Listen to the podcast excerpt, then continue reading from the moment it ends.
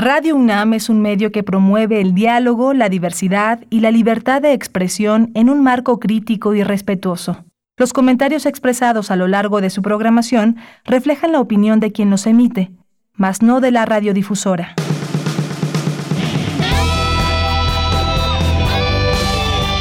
Prisma RU. Relatamos al mundo.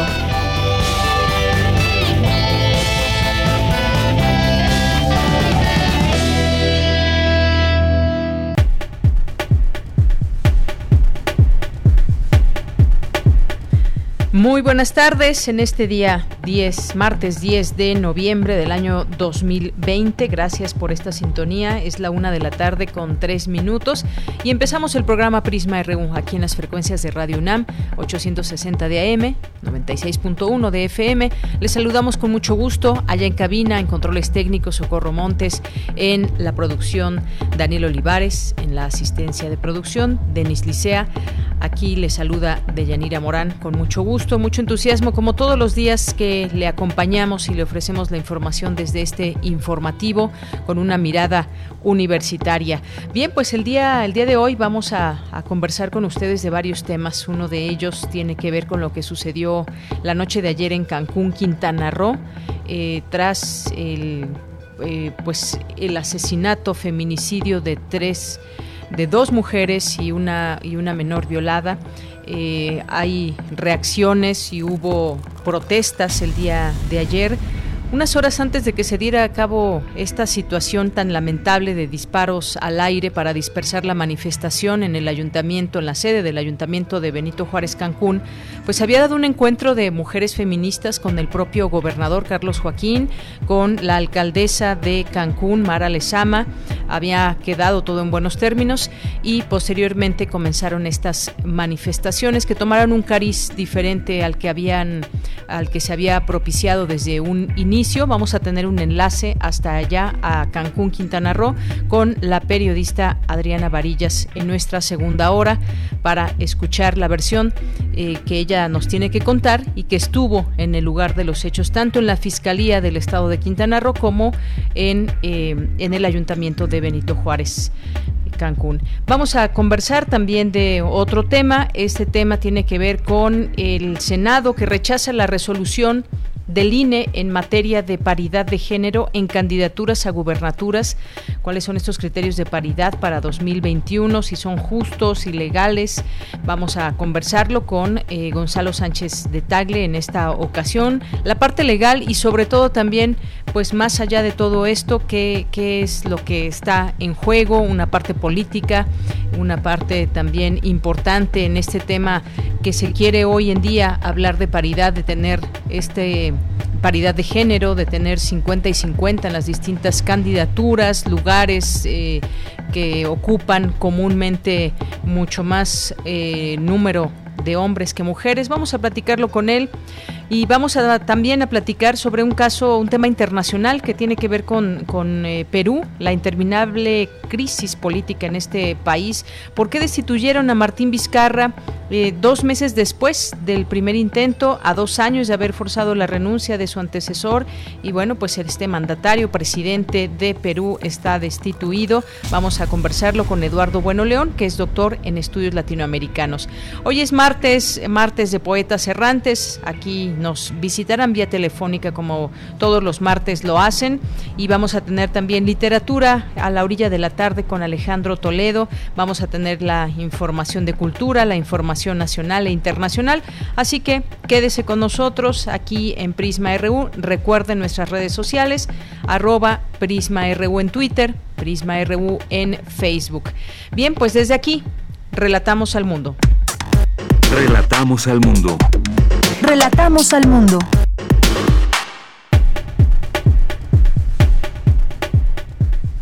Bien, en los temas universitarios, en resumen, el Instituto de Investigaciones Bibliotecológicas y de la Información de la UNAM tiene nueva directora. Entre los retos de su cuatrienio está el impulsar la innovación y el desarrollo. Señalan en mesa de diálogo que las víctimas y sus familiares contribuyen a solucionar el grave conflicto de la desaparición en México. La democracia representativa solamente da voz y participación a los ciudadanos durante los periodos electorales. Fuera de estos no tienen participación alguna, señaló el investigador Jaime Cárdenas. A mayor uso de Internet, mayor radicalización de las posturas racistas y excluyentes en el escenario postelectoral estadounidense, señala académica. En los temas nacionales, el presidente Andrés Manuel López Obrador urgió al gobernador de Quintana Roo, Carlos Joaquín, aclarar hoy los actos de anoche por parte de policías en contra de una manifestación frente al ayuntamiento de Cancún. El secretario de Salud, Jorge Alcocer Varela, informó que la pandemia de coronavirus se encuentra bajo control en las 32 entidades del país, pese a que hace un par de semanas la emergencia se complicó. El secretario de Relaciones Exteriores, Marcelo Ebrard, informó que México autorizó la aplicación de la fase 3 de la vacuna contra la COVID-19 de la farmacéutica Janssen, mientras que analiza albergar pruebas clínicas de Moderna y Novavax. En temas internacionales, el presidente estadounidense Donald Trump continúa rechazando su derrota en las pasadas elecciones y aseguró que tendría buenos resultados para la siguiente semana.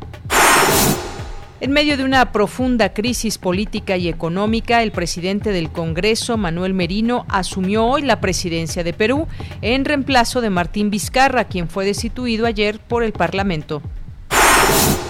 Moscú impondrá restricciones durante dos meses a causa del coronavirus, informaron las autoridades de la capital rusa, en momentos en que los casos de COVID-19 van al alza en todo el país. Prisma RU. Relatamos al mundo. Una de la tarde con nueve minutos, la Secretaría de Salud reportó que México llega a las 94.808 muertes por coronavirus y 961.938 casos confirmados.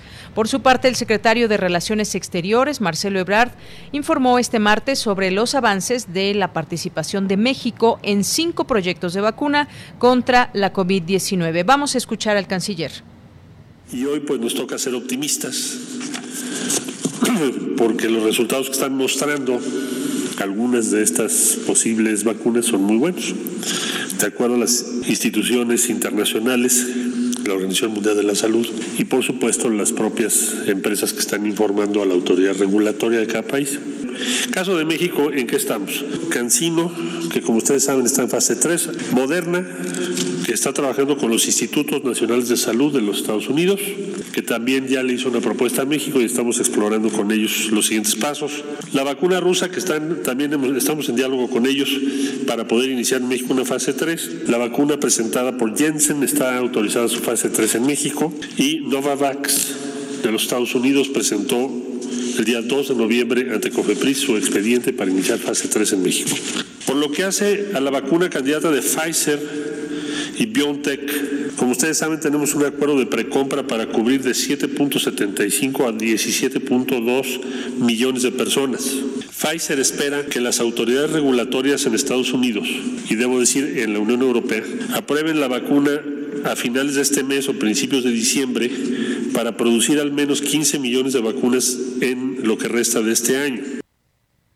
Bien, pues ahí el secretario de Relaciones Exteriores, donde dice que nos toca ser optimistas, es lo que es lo que dice con estos eh, ya pruebas que estarían por venir también de otros laboratorios, además de la que ya se había anunciado la semana pasada, y pues todo esto se suma también con eh, pues Ayer dábamos cuenta también de esto. Eh, Pfizer pues habla del 90% de eficacia en su vacuna y no solamente debemos de ver esto eh, como una solución en cada país donde se vaya a eh, a elegir una u otra vacuna, sino que también debemos de verlo de manera global. Los viajes en el mundo seguirán, se siguen haciendo y pues este es un, un, avance. Ya se ve una pequeña luz quizás al final de toda esta oscuridad de este, de este túnel para que podamos tener ya vacuna que se pueda aplicar en breve en el mundo. Campus RU En nuestro campus universitario, en este día, por acuerdo del rector Enrique Graue, se instituyó la Cátedra Extraordinaria Jorge Carpizo como un espacio institucional para el estudio, promoción, difusión del pensamiento, obra y aportaciones del destacado jurista y exrector de esta casa de estudios, fallecido en 2012. Tendrá como sedes la Coordinación de Humanidades y el Instituto de Investigaciones Jurídicas de manera alternada. Sus objetivos son promover vínculos entre especialistas nacionales y extranjeros, quienes se distingan en el estudio del pensamiento de Carpizo y que tengan el reconocimiento de la comunidad académica en las disciplinas respectivas, atendiendo a enfoques de carácter disciplinario o interdisciplinario. Bien, y nos vamos, nos vamos ahora con Cindy Pérez Ramírez, porque el delito de desaparición continúa en nuestro país debido a las altas tasas de impunidad. ¿Qué tal, Cindy? Muy buenas tardes. Deyanira, muy buenas tardes a ti y a todo el auditorio. Según cifras oficiales, durante los últimos 14 años en México se han reportado más de 70 mil personas desaparecidas y se han identificado casi 4 mil fosas clandestinas. Ante este panorama se llevó a cabo la mesa redonda Estado de Derecho y Desapariciones en México, organizada por el Instituto de Investigaciones Jurídicas de la UNAM, en donde Sandra Serrano, académica de la Facultad Latinoamericana de Ciencias Sociales, Flaxo, México, indicó que no se despliegan las debidas diligencias desde los derechos humanos no está reflejado en la investigación ni está reflejado en las prácticas de los ministerios públicos ni de quien juzga. Uno de los elementos claves de, la desaparición, pensada como un delito complejo y que, digamos, puede dialogar con la desaparición como una violación a derechos humanos, porque son cosas diferentes, pero pueden dialogar, es que en la medida que la desaparición no solamente desaparece a la persona, desaparecen las pruebas y desaparece la información, hay que pensar en otro tipo de pruebas. Eh, eh, y esto no pasa solamente por procesos de capacitación, ni tampoco creo solamente por procesos de especialización de las fiscalías. Por eso siguen dependiendo en mucho del impulso de las familias. En tanto, Enrique Martínez Requenes, responsable jurídico del Centro Diocesano Fray Juan de Larios, señaló que los familiares de desaparecidos son los que dan los elementos que conforman la investigación. Sino que ahora las propias familias pueden decir qué es lo que sí y lo que no nos sirve en la investigación. Y esto es tal vez lo más lamentable, porque eso significa el abandono completo del Estado de Derecho. Si bien la víctima tiene que conocer y ejercer sus derechos, que un ministerio público muchas de las veces tenga que determinar o le tenga que decir a una familiar y ahora qué me trajo para investigar es sumamente lamentable. ¿Cuáles son entonces los aprendizajes que hemos tenido en este proceso? Este Estado de Derecho que fue sobajado por parte de eh, grupos criminales apoyados directo o indirectamente por el Estado, ha sido reconstruido o empezará a ser reconstruido por parte de las familias, por parte de las víctimas. En el último año, este gobierno ha reportado ante la Fiscalía Especializada en Investigación de los Delitos de Desaparición Forzada la incidencia de 262 denuncias por el delito de desaparición. Este es el reporte. Cindy, muchísimas gracias. Gracias por esta información. Buenas tardes. Muy buenas tardes. Y nos vamos ahora con mi compañera Virginia Sánchez. Continúan los trabajos del Seminario Internacional Políticas Públicas para la Transformación Social Global en la Era Postpandémica. ¿Qué tal? ¿Qué tal, Vicky? Muy buenas tardes. Hola, ¿qué tal, Bella? Muy buenas tardes a ti y al auditorio de Prisma RU. Eh, uno de los problemas de la democracia representativa es que se trata de un modelo político que se desentiende muchas veces de las bases económicas que sustentan a ese modelo de desarrollo político. Históricamente la democracia representativa solamente da voz y participación a los ciudadanos durante los periodos electorales. Fuera de estos no tienen participación alguna. Y en las etapas de globalización esto se intensifica. Por ello la necesidad de fortalecer los mecanismos de democracia comunitaria.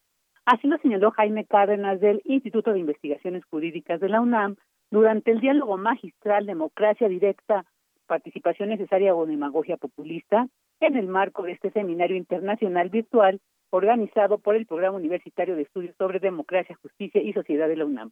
Escuchemos a Jaime Cárdenas.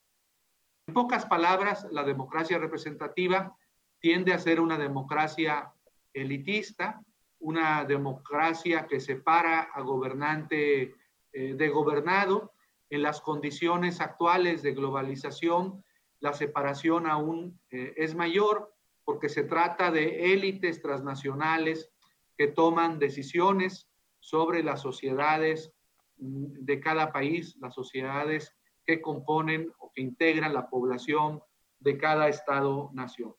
Por eso es necesario, eh, desde hace tiempo, desde hace mucho tiempo, fortalecer los mecanismos de democracia eh, participativa, deliberativa y como también se dice en algunas constituciones de América Latina, como la boliviana, de democracia comunitaria relacionada con los pueblos originarios. En cuanto a las consultas como mecanismos de democracia directa, destacó que para que no sean susceptibles de manipulación, estas deben estar más en manos de los ciudadanos y no de los gobernantes. Por su parte, José Ramón Cosío Díaz, exministro de la Suprema Corte de Justicia de la Nación y académico de la Facultad de Derecho, destacó por qué la consulta popular es extraordinariamente importante en términos abstractos. Escuchémoslo. Porque el titular de un órgano del Estado pregunta a la ciudadanía si tal o cual decisión debe o no debe ser tomada. Es decir, teniendo facultades la autoridad por definición propia para llevar a cabo ciertos actos, se limita, se restringe, se autorrestringe si ustedes quieran, sale, pregunta al electorado y esa determinación tomada por el electorado es lo que permite darle cauce jurídico, esto va a ser muy importante para lo que después voy a decir, a la decisión tomada. El experto señaló que un tema central post-COVID es sobre la situación de los gobiernos en el mundo y lo que tendrán que hacer para construir legitimidad, para plantarse frente a los electorados y para conducir fenómenos.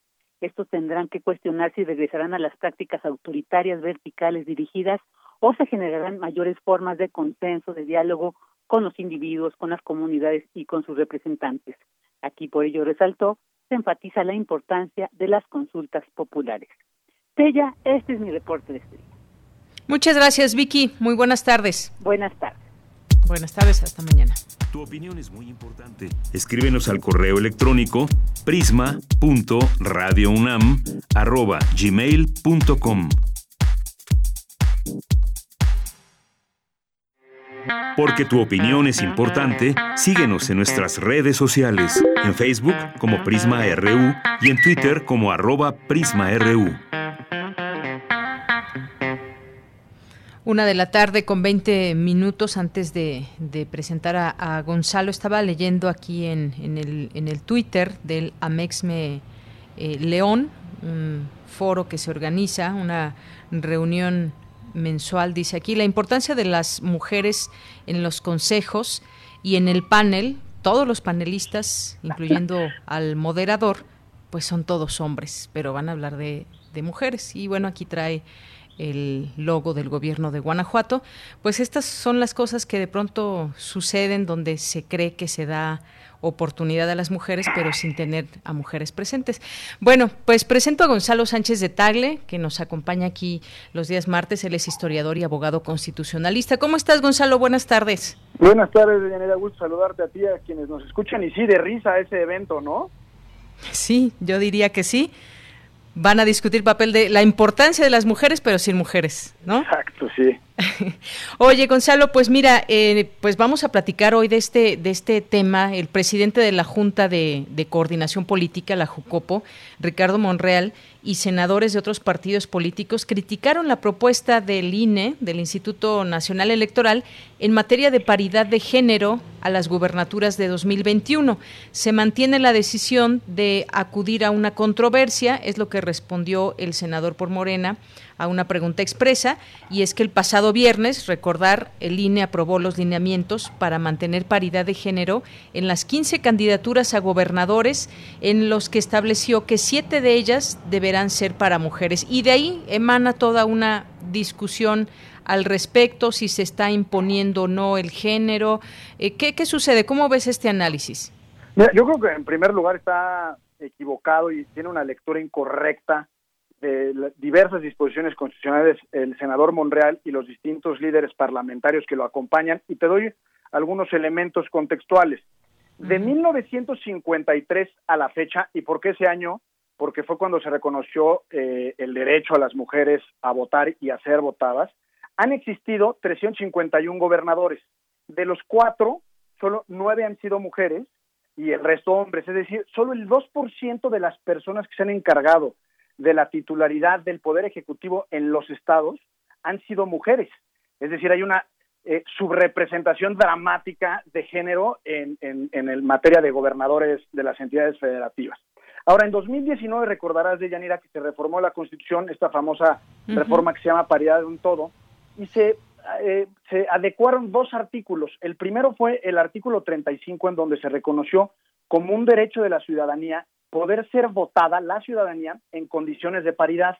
Y por su parte, el artículo 41 estableció como obligación a los partidos políticos que en la postulación de sus candidaturas se observara el principio de paridad de género. Y en ese sentido, me parece que lo que resolvió el Instituto Nacional Electoral pues tiene sustento constitucional. Pero ¿qué sucedió? Una ciudadana eh, michoacana, Selene Lucía Vázquez Alatorre, le solicitó al Instituto Nacional Electoral hace un par de meses que emitiera los criterios de paridad de cara al proceso electoral del próximo año. La Dirección Ejecutiva de Partidos Políticos le dijo que eh, no era competencia del Instituto Nacional Electoral, sino de los órganos electorales de los estados. Esta mujer impugnó ante el Tribunal Electoral esta resolución y lo que resolvió la Sala Superior del Tribunal Electoral fue que, en efecto, le correspondería al, al Consejo General del Instituto Nacional Electoral emitir estos lineamientos y fue que el 6 de noviembre, es decir, el viernes de la semana pasada, eh, el INE eh, emitió esta resolución en donde obliga a los partidos políticos a que cuando menos en siete de las 15 candidaturas, ya sea que vayan solos o en coalición, deben de postular a mujeres. El problema, a mi parecer, es que le dejó a los propios partidos políticos que ellos definieran los criterios para cumplir la paridad de género de Yanira. Efectivamente, y bueno, eh, lo que está manifestando eh, el senador es que su rechazo a la medida por considerar que el INE se extralimitó en sus facultades de reglamentación. Y bueno, podemos ir eh, viendo qué sucede en este aspecto porque dice o explicó que cuando se realizó la reforma constitucional para impulsar la paridad de género en todos los espacios de toma de decisiones del Estado, se excluyó el caso de gubernaturas y de la presidencia de la República pues son cargos unipersonales. ¿Esto qué significa, Gonzalo?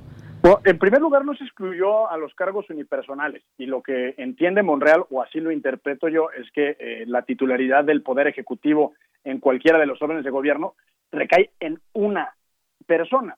Pero creo que eh, eh, el Senado, digamos, en, voz de Monreal, me, parece que no comprende o no quiere comprender que las acciones afirmativas, que es el caso, se tratan de medidas excepcionales y temporales y tienen una finalidad, que es remediar la, discriminación estructural a grupos históricamente eh, en desventaja, en este caso las mujeres. Hay un antecedente en el año 2018 muy interesante porque no es la primera vez que ocurre. El Instituto Nacional Electoral en su momento eh, hizo una distritación y, definió que de los 300 distritos electorales uninominales, 28 distritos eran considerados indígenas. Eh, y estableció que en 14 de esos distritos los partidos políticos tenían que postular sí o sí a personas integrantes de comunidades indígenas. Bueno, ese asunto de igual forma llegó al Tribunal Electoral y el Tribunal Electoral subió la vara porque dijo no, no se trata que los partidos eh, políticos escojan 14 distritos de esos 28, sino que en los distritos en donde mayor cantidad de personas indígenas había, decidió que todos los partidos políticos deben de postular a personas integrantes de comunidades indígenas, es decir, para garantizar que efectivamente hubiera diputados eh, pertenecientes a comunidades originarias, es decir, es un antecedente en donde ya el Instituto Nacional Electoral decide involucrarse de manera directa en el derecho al voto pasivo y activo. Y por supuesto que una medida como esta, es decir, una acción afirmativa, digamos, vulnera o interfiere de manera directa en el libre eh, ejercicio del derecho al voto y de participación política. Pero lo que hay que entender es que es una finalidad constitucionalmente válida, es decir, lo que se trata es de evitar la discriminación estructural que ha existido eh, durante años en contra de las mujeres. Y a mí me parece que desde una postura política, pues es, es muy insensible, sobre todo con lo que sucedió ayer en Cancún, lo que platicábamos el otro día en relación al documental de Maricela Escobedo, es decir, eh, es el símbolo de nuestra época que las mujeres deben necesariamente tener mucho mayor participación en política en nuestro país. Y no es que no tengan la capacidad, resulta casi absurdo decirlo, lo que pasa es que la estructura política y jurídica de nuestro país ha impedido que, se les dé un trato igualitario por cuanto hace al acceso a posiciones de poder y a posiciones políticas. Claro, esto que dices es muy importante, romper con esa estructura política que pues se ha pensado durante muchos años que deben ser siempre gobernadores o alcaldes y demás. Poco a poco me parece que se va rompiendo con eso y, quizás quienes nos estén escuchando nos digan, bueno, yo lo que quiero es tener al mejor o la mejor gobernadora, al mejor eh, presidente o presidenta municipal en tal o cual lugar. Eh, estamos hablando de que, de que también debe haber una capacidad, por supuesto, pero esto no está, no está sujeto a que sea un hombre o una mujer. Ahora, en este sentido, ¿cómo entendemos? ¿Tendrían que ser eh, ocupadas por mujeres estas eh, gubernaturas de una manera, digamos, obligatoria o se tendría que acceder, digamos, eh, a la política o a estos cargos también bajo un escrutinio social que me parece que esto es algo muy importante también que debemos de tomar en cuenta. No, sí, coincido contigo. A mí me parece que, y he escuchado mucho el argumento de que, de que al tratarse de un cargo unipersonal, pues en realidad debería ser la mejor persona sin importar si es hombre o mujer. Pero de lo que las acciones afirmativas van, se trata de, de meterle un acelerador precisamente para evitar o para remediar esas deficiencias estructurales que terminan siendo discriminatorias. Por supuesto que en México hay eh, mujeres eh, eh, más capaces que hombres para asumir cargos de poder y es importante así asumirlo. Es decir, en ese sentido las mujeres, digamos, que lleguen a ser gobernadoras como consecuencia de esta medida, pues son igual de capaces que los hombres. Lo importante aquí, y me refería al caso indígena de Yanira del 2018, porque a mí me parece que para efectos de darle efectividad a esta medida, se deberían de decidir siete, ocho o hasta los quince estados y que todos los partidos postulen mujeres en esas mismas entidades. Es decir, no darle posibilidad a los partidos políticos a que hagan sus sus cuentas y sus ecuaciones para que en un estado en donde son poco competitivos pongan una mujer y en los que sí son competitivos pongan un hombre. Para que realmente sea efectiva esta medida, supongamos que en Sonora, eh, que ahora hay elecciones, pues todas las todas las personas candidatas deberían de ser mujeres para garantizar que efectivamente llegue una mujer a, a la, a la gubernatura. Si no es así, entonces esta medida de acción afirmativa no va a ser realmente eficaz y le van a dar salida a los partidos políticos para que vuelvan a estar los hombres en cargos de poder. Claro, todo esto, pues sí, es, importante tomarlo, tomarlo en cuenta porque, pues, eh, eh, efectivamente, pues tiene que haber capacidad y tiene que haber también esta paridad de la que se habla y hacerla real, hacerla hacerla posible. Pienso en casos como, eh, ya que mencionábamos Quintana Roo, los últimos gobernadores pues han estado ahí bajo un eh, señalamientos y acusaciones. Bueno, incluso uno de ellos está eh, en la cárcel. Eh, y, varios de pues, ellos. Varios de ellos, exactamente, varios gobernadores, exgobernadores. Y, pienso en ese caso, por ejemplo, hay algunos nombres de mujeres que también, que también suenan y que están ahora, pues más que siempre bajo la lupa. Está, tienen una alcaldesa allá en Cancún, por ejemplo, pero más allá de todo esto, cómo, cómo encontrar esa, eh, digamos, esa balanza entre quiénes deben ser los candidatos o los candidatas o cómo se va a hacer esta distribución. Decías el caso de Sonora también, tendrían que haber puras candidatas mujeres. Esto quizás es ahí donde se mm, enfrasque un poco esta discusión, porque lo que quiero entender un poco es este digamos, este argumento de Monreal, por dónde va, de que dice que no se puede imponer un Estado, a un Estado el género por el que debe ser gobernado. Fue otra de las, de las frases que utilizó. No, sí, mira, yo entiendo, digamos, trato de entender a Monreal y hay muchas lógicas políticas detrás de, de sus declaraciones, incluso se podría ser su estrategia. Pensemos que hay una persona, un hombre, que ha luchado toda su vida por ganarse espacios de participación política y que tiene el sueño legítimo de ser gobernador de su estado. Eh, y llega esta medida y le dicen, compadre, lo sentimos mucho, pues no vas tú porque el INE resolvió que tiene que ser una mujer. Pues lo sentimos.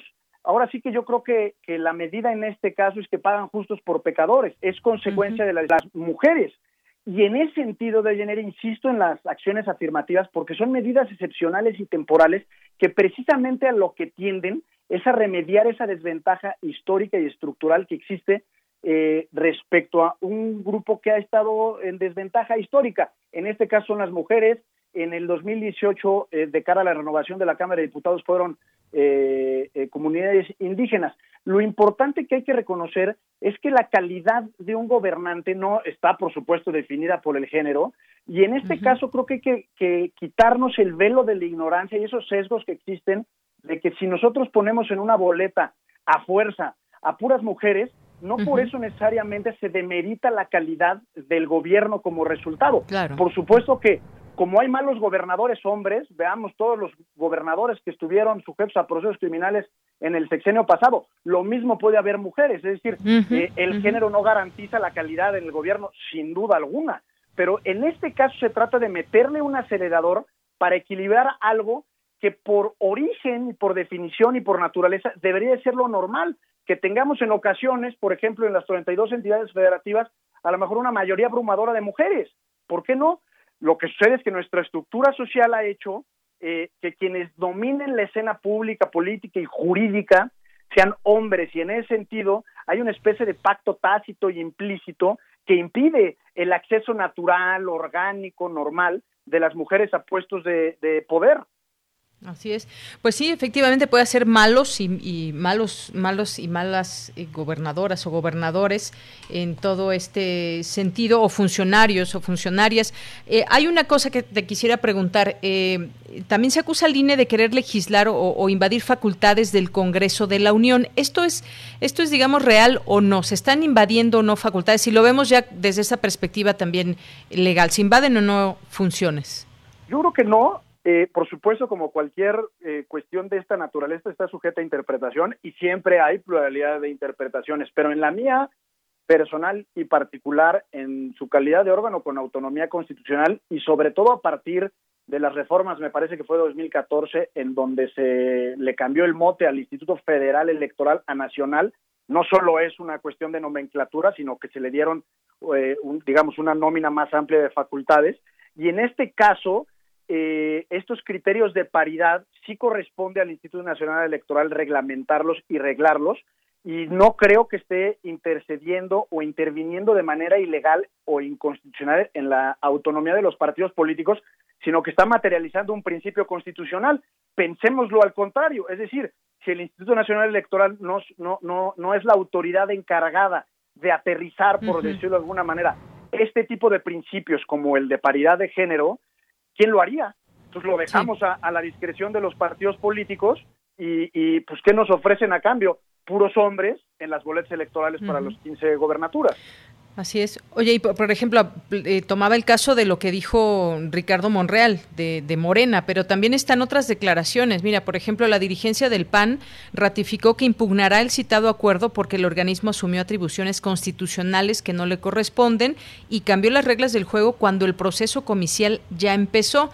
Está también la opinión de Dante Delgado, que es coordinador de la bancada de Movimiento Ciudadano, y quien explica que la reforma constitucional en materia de paridad de género dejó fuera eh, el cargo de gobernador porque se trata de un cargo unipersonal. También está eh, Claudia Ruiz Macié, priista, aclaró que el rechazo del Senado no es a que se postulen mujeres a los cargos de gobernadoras, sino que se invadan las facultades del Senado para legislar. Está Karen Quiroga del PRD, que considera que quienes se opongan a la decisión mostrarán el poco valor que le dan a la ley y a su, a su misoginia, que es, pues bueno, digamos, un poco diferente a las otras opiniones que se tienen de otros legisladores, pero así está más o menos teniendo en cuenta ahí distintos partidos políticos. Sí, yo me imagino a los líderes parlamentarios o a los líderes de los partidos políticos, que por cierto todos son hombres, eh, que se les está descuadrando su estrategia. Ya para este entonces pues tendrán eh, más o menos quiénes serían sus candidatos o si van a hacer alianza o no, pero ya tendrían más o menos definidos quiénes serían los candidatos a gobernadores. Su propia reacción eh, me parece que los que los revela o los desnuda en el sentido de que pues cuando menos no pareciera ser el caso que, que tengan siete mujeres como candidatas a cargos de elección popular. Y por lo que hace a lo del cargo unipersonal de las facultades del de, INE en la materia, de verdad te recordaría lo que dije al principio de mi intervención. El artículo 35 y el 41 no distingue cargos unipersonales de cargos, digamos, que eventualmente se integren a asambleas como puede ser un congreso. Eso dentro de una argumentación que puede ser un poco más compleja, que incluso el cargo de diputado es un cargo unipersonal, pero eso es otra cosa. Por otro lado, está la propia resolución del Tribunal Electoral en esta materia, en donde le encarga el Tribunal Electoral al INE, al INE que se pronuncie sobre la materia, es decir, le está dotando implícita y directamente al Consejo General de INE la facultad constitucional para pronunciarse en la materia. Y por último, por cuanto a facultad respecta, está lo que te refería en el 2018 de las candidaturas indígenas a la Cámara de Diputados, es decir, ya hay precedentes en la materia. Entonces yo no creo que el INE se esté extralimitando, creo que es parte del juego normal de la política, eh, aun cuando me parece de una insensibilidad eh, abrumadora que tomando en cuenta la circunstancia por la que estamos atravesando en el país de feminicidios, eh, lo que sucede en Cancún y muchos otros, etcétera, que hemos platicado aquí en tu espacio, pues digamos, eh, tengan la gallardía como para, para decir que van a impugnar esta medida cuando se trata precisamente de, de una acción normativa por parte de la autoridad electoral que tiende precisamente a remediar esa discriminación estructural y desventaja histórica en la, en la que las mujeres se han encontrado en nuestro país. Así es, Gonzalo. Y bueno, también todo esto me hizo recordar eh, a las Juanitas, ¿recuerdas? Cuando eh, ponían ahí de suplentes a, mujeres, pero bueno, todo estaba ya pactado y no era que se les diera el lugar a las mujeres específicamente. No, sí, digamos que nuestro país en verdad eh, en, muchas ocasiones es más cómico que la carabina de Ambrosio la forma en la que los partidos y los actores políticos le dan vuelta a la intención normativa. Eh, a mí me parece muy loable, muy respetable y digno de ser defendido lo que resolvió el INE. Incluso yo me diría más, eh, ¿por qué no hacemos que las 15 candidaturas ahora sean de puras mujeres? ¿Cuál sería el problema que las próximas 15 eh, gobernadoras sean mujeres en nuestro país? Absolutamente ninguno. Y creo que daría una muestra de compromiso real con la discriminación o con el ataque frontal a la discriminación que ha existido en nuestro país. Me parece que es dramática la forma en la que se ha eh, eh, corrompido nuestra sociedad y, eh, y, en la forma en la que en la que colectivamente nos relacionamos con las mujeres. y estas medidas, aunque pueden doler a algunos y como te decía, pueden pagar justos por pecadores y sí, sin duda hay una vulneración indirecta al derecho a ser votado, pero son necesarias. en el siglo XXI es, es dramático que sigamos viviendo las cosas que vivimos y bueno, esta resolución de línea a mí me parece pues que es, digamos, un cohete eh, para remediar esta situación. Claro. Bueno, pues ya se nos termina el tiempo, eh, Gonzalo. Yo sí sé cuál sería el problema de que dieran las 15 candidaturas eh, a, mujeres para que fueran gobernadoras, pues romperían ya como como gobernadoras muchas estructuras también y entonces habría al interior también de los gabinetes y demás pues más mujeres ese puede ser un gran problema para muchas personas o para muchos hombres. Para muchos hombres. Y, Exactamente. solemos defender muchas veces un pasado que no es, no es necesariamente digno de respeto y admiración como vemos en nuestro país. Así es. Bueno, pues Gonzalo, como siempre, un gusto platicar contigo. Oye, y que de ahí se vayan a, distintas instituciones, no solamente el tema de las de los gobernadores, pero bueno, ya en otro momento en otro momento platicaremos. Muchas gracias por el tiempo. Gracias, Gonzalo. Hasta luego. Un abrazo. Muy buenas tardes. Gonzalo Sánchez de Tagle, historiador y abogado constitucionalista. Continuamos. Prisma RU. Relatamos al mundo.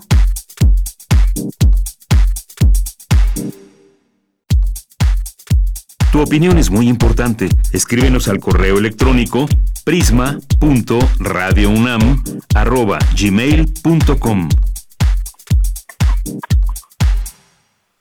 Bien, continuamos, continuamos y vamos a platicar de lo que sucedió allá en Perú. El Pleno del Parlamento declaró la permanente incapacidad moral, así lo llamó, del mandatario en el juicio político abierto contra él que se produce cinco meses antes de las elecciones generales en el país. De esta manera, Martín Vizcarra eh, pues queda eh, destituido eh, la llamada moción de vacancia salió adelante con 105 votos a favor, solo 19 en contra y cuatro abstenciones, superando el número de apoyos exigidos para por la Constitución. Así que, pues este es el escenario que se tiene y vamos a platicar de ello. Ya está en la línea telefónica a, eh, con Eduardo Bueno León, que es doctor en estudios latinoamericanos. ¿Qué tal, doctor? Bienvenido. Muy buenas tardes.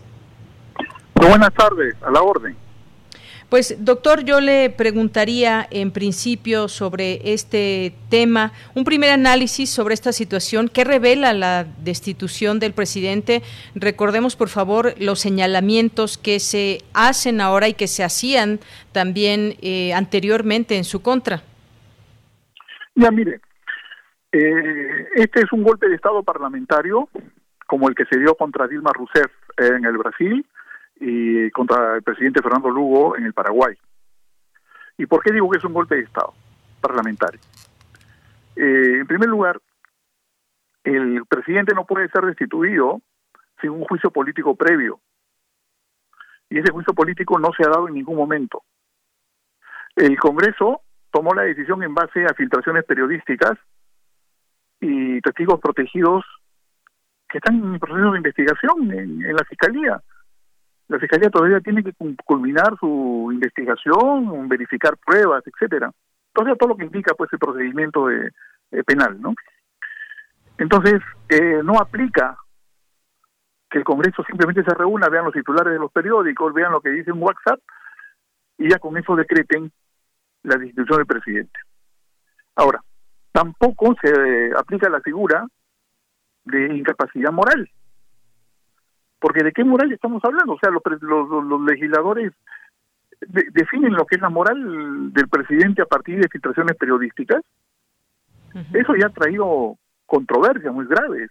Cuando quisieron vacar a, Toledo, el presidente Toledo en el 2004, incluso cuando se evacuó a, a, Fujimori en el 2000, también hay una controversia sobre esa interpretación de lo que es lo que es incapacidad moral. Y y cuando se intentó también el tema del, del cese del presidente Kuczynski, también se volvió a plantear la ambigüedad del concepto. Entonces, esta es la segunda vez que tratan de vacarlo a, a, Vizcarra con el concepto de incapacidad moral. Entonces, como hay mucha ambigüedad en el concepto y no se respetan los procedimientos, entonces el Tribunal Constitucional admitió una solicitud del Ejecutivo del propio presidente Vizcarra hace unas semanas para que establezca con claridad cuáles son los procedimientos y qué es incapacidad moral. Y el Tribunal Constitucional admitió y, lo estado debatiendo y posiblemente ya tengan una resolución al respecto. Entonces, este Congreso ha, actuado saltándose los procedimientos de juicio político y haciendo una interpretación subjetiva y partidista del concepto de vacancia moral. Por eso es que señalo que es un golpe de Estado parlamentario, porque se está eligiendo a un presidente desde el Congreso, al presidente lo elegimos los ciudadanos, no el Congreso. Y, y si bien es cierto, hay un mecanismo que establece la Constitución respecto a quién reemplaza al presidente cuando es vacado, desde el momento en el cual no hay legalidad en el procedimiento, no procede que el presidente del Congreso asuma la presidencia. Yo no le veo legalidad ni legitimidad a todo este procedimiento desde todos los puntos de vista. Eso no significa, no significa bajo ningún punto de vista que se ampare sobornos o que se ampare arbitrariedades legales cometidas por el presidente Vizcarra. Pero para eso ya los fiscales habían estado trabajando y cuando él concluya su mandato en unos seis meses, ¿no? En unos seis meses, él tendrá que enfrentar la justicia y ahí aclarará su situación. Pero ahora, en ejercicio de la función, no puede ser procesado. Entonces, tenemos que respetar la institucionalidad, tenemos que respetar el equilibrio entre poderes. Y si no se ha respetado esto, cabe preguntarse qué es lo que ha llevado al Congreso entonces a defenestrarlo.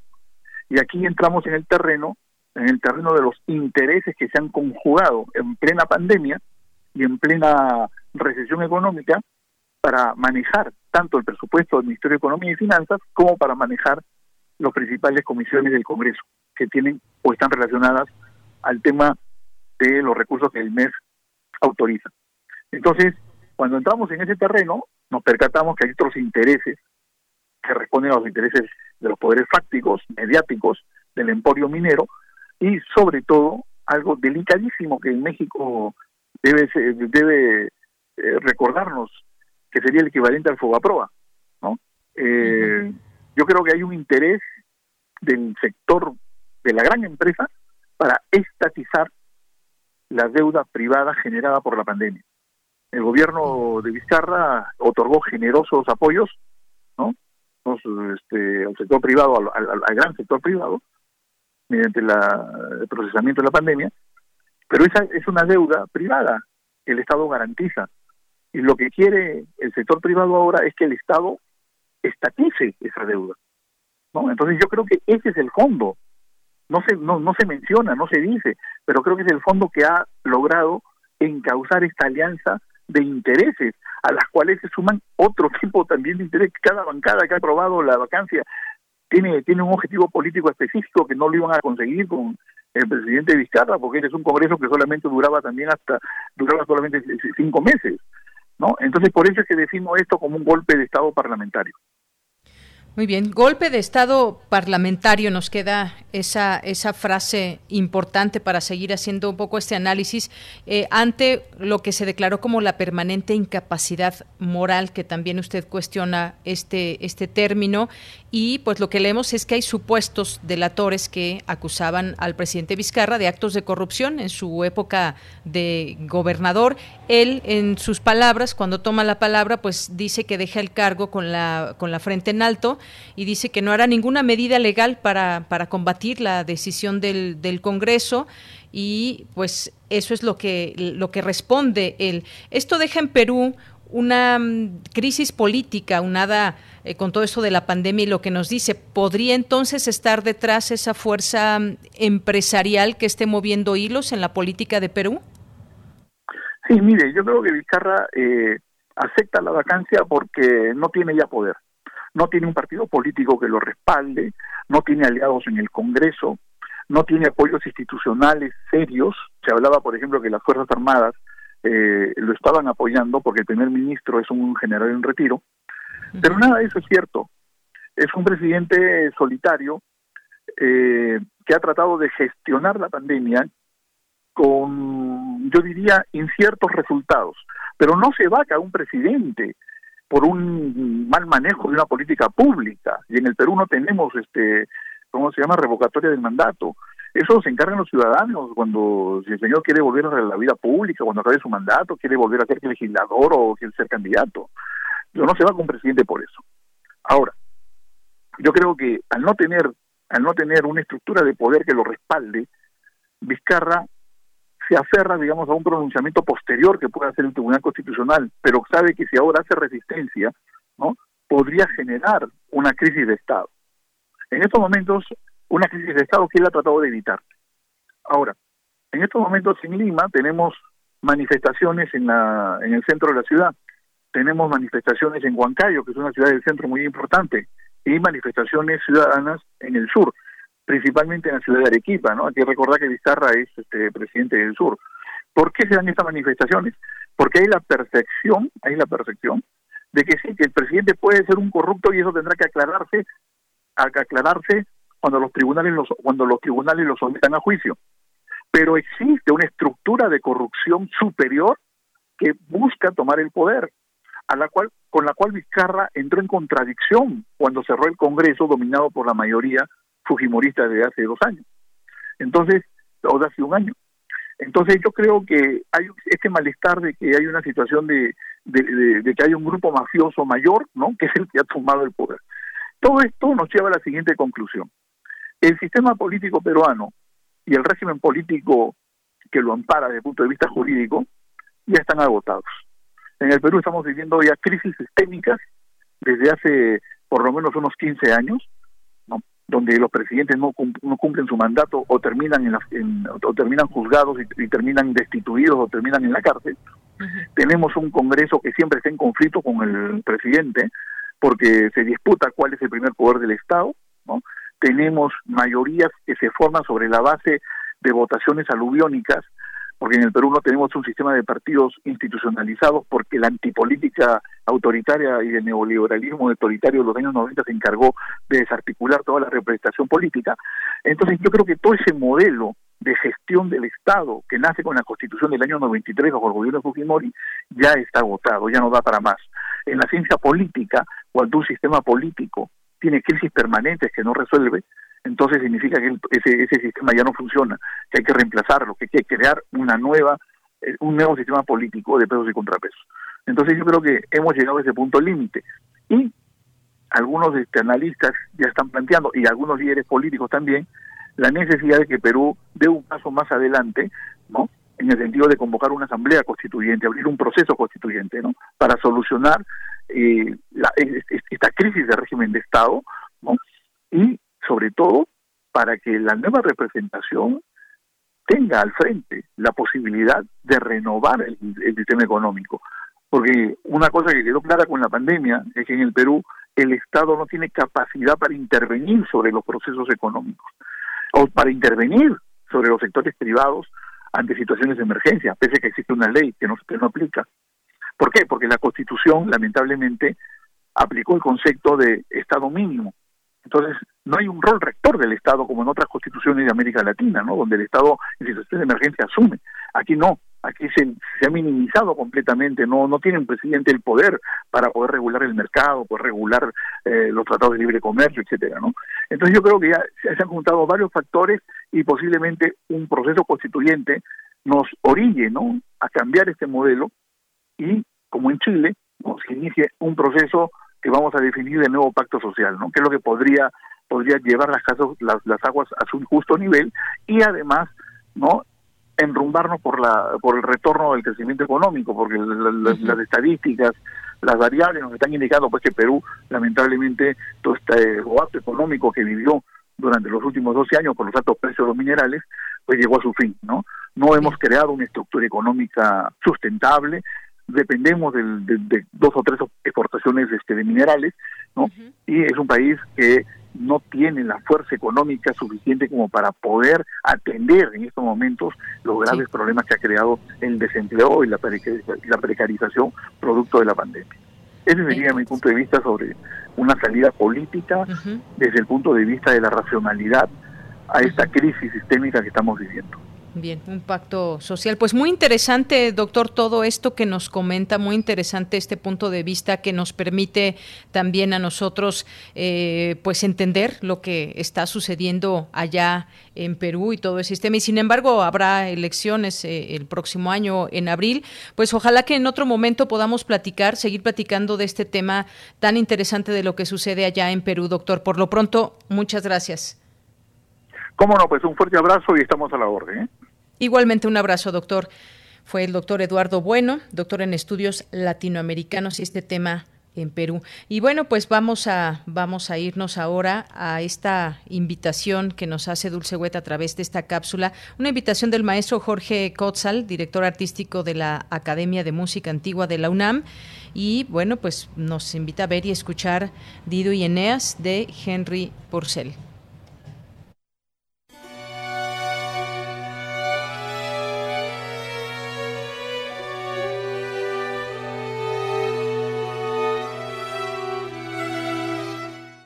Tardes a todos, queridos amigos melómanos de Prisma RU. Les habla Jorge Cosat, soy coordinador artístico de la Academia de Música Antigua de la UNAM y en este caso director concertador de la ópera de Dido y Eneas, que se presentará en la edición 2020 dentro del marco del Festival del Centro Histórico. Tenemos la oportunidad de presentar esta producción como parte de la inauguración de las actividades de esta edición este jueves 12 de noviembre. Iniciará con esta retransmisión que se hizo en el marco del Festival Impulso en 2019. Se transmitirá este jueves 12 de noviembre a pocos días de cumplir 325 años del fallecimiento de este gran compositor Henry Purcell. Murió muy joven, a los apenas 36 años, sin embargo, pues fue un compositor muy prolífico, admirado por sus contemporáneos. A pesar de haber muerto muy joven, creó un estilo inglés propio, fundiendo elementos estilísticos de dos escuelas primordiales de la composición en Europa, la escuela italiana y la escuela francesa ahora yace en la abadía de Westminster, debajo del órgano que tocó durante mucho tiempo, y su epitafio reza, aquí yace el honorable Henry Purcell, quien dejó esta vida y ha ido a ese único lugar bendito donde su armonía puede ser superada. Henry Purcell nació en tiempos donde la monarquía había vuelto a regir el gobierno de Inglaterra tras cuatro años de república y algunos otros años de protectorado de Oliver Cromwell. Y él empieza a componer desde los nueve años. Apenas a los 18 años fue nombrado, de hecho, compositor de los violines del rey, tras la muerte de uno de sus maestros, el, también compositor Matthew Locke. A los 20 años sustituye a John Blow, otro de sus maestros, como organista de la abadía de Westminster, al tiempo que se encarga de la restauración de los instrumentos de la corte.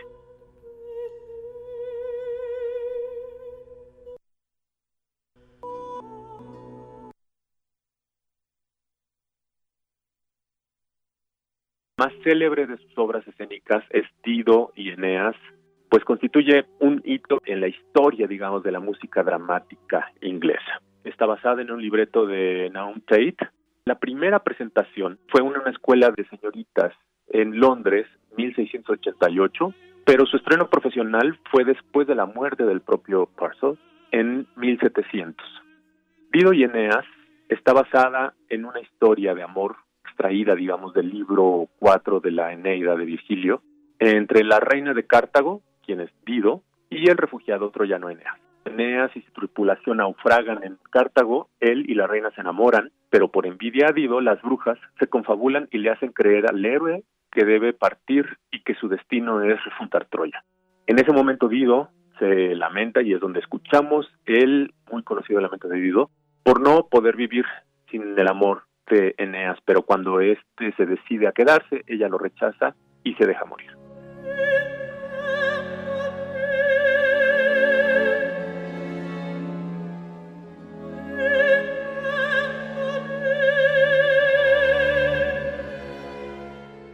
es muy interesante poder tener esta retransmisión y sobre todo pues contar nuevamente con la posibilidad de generar esta colaboración aunque sea virtual con los solistas que dieron voz a los protagonistas.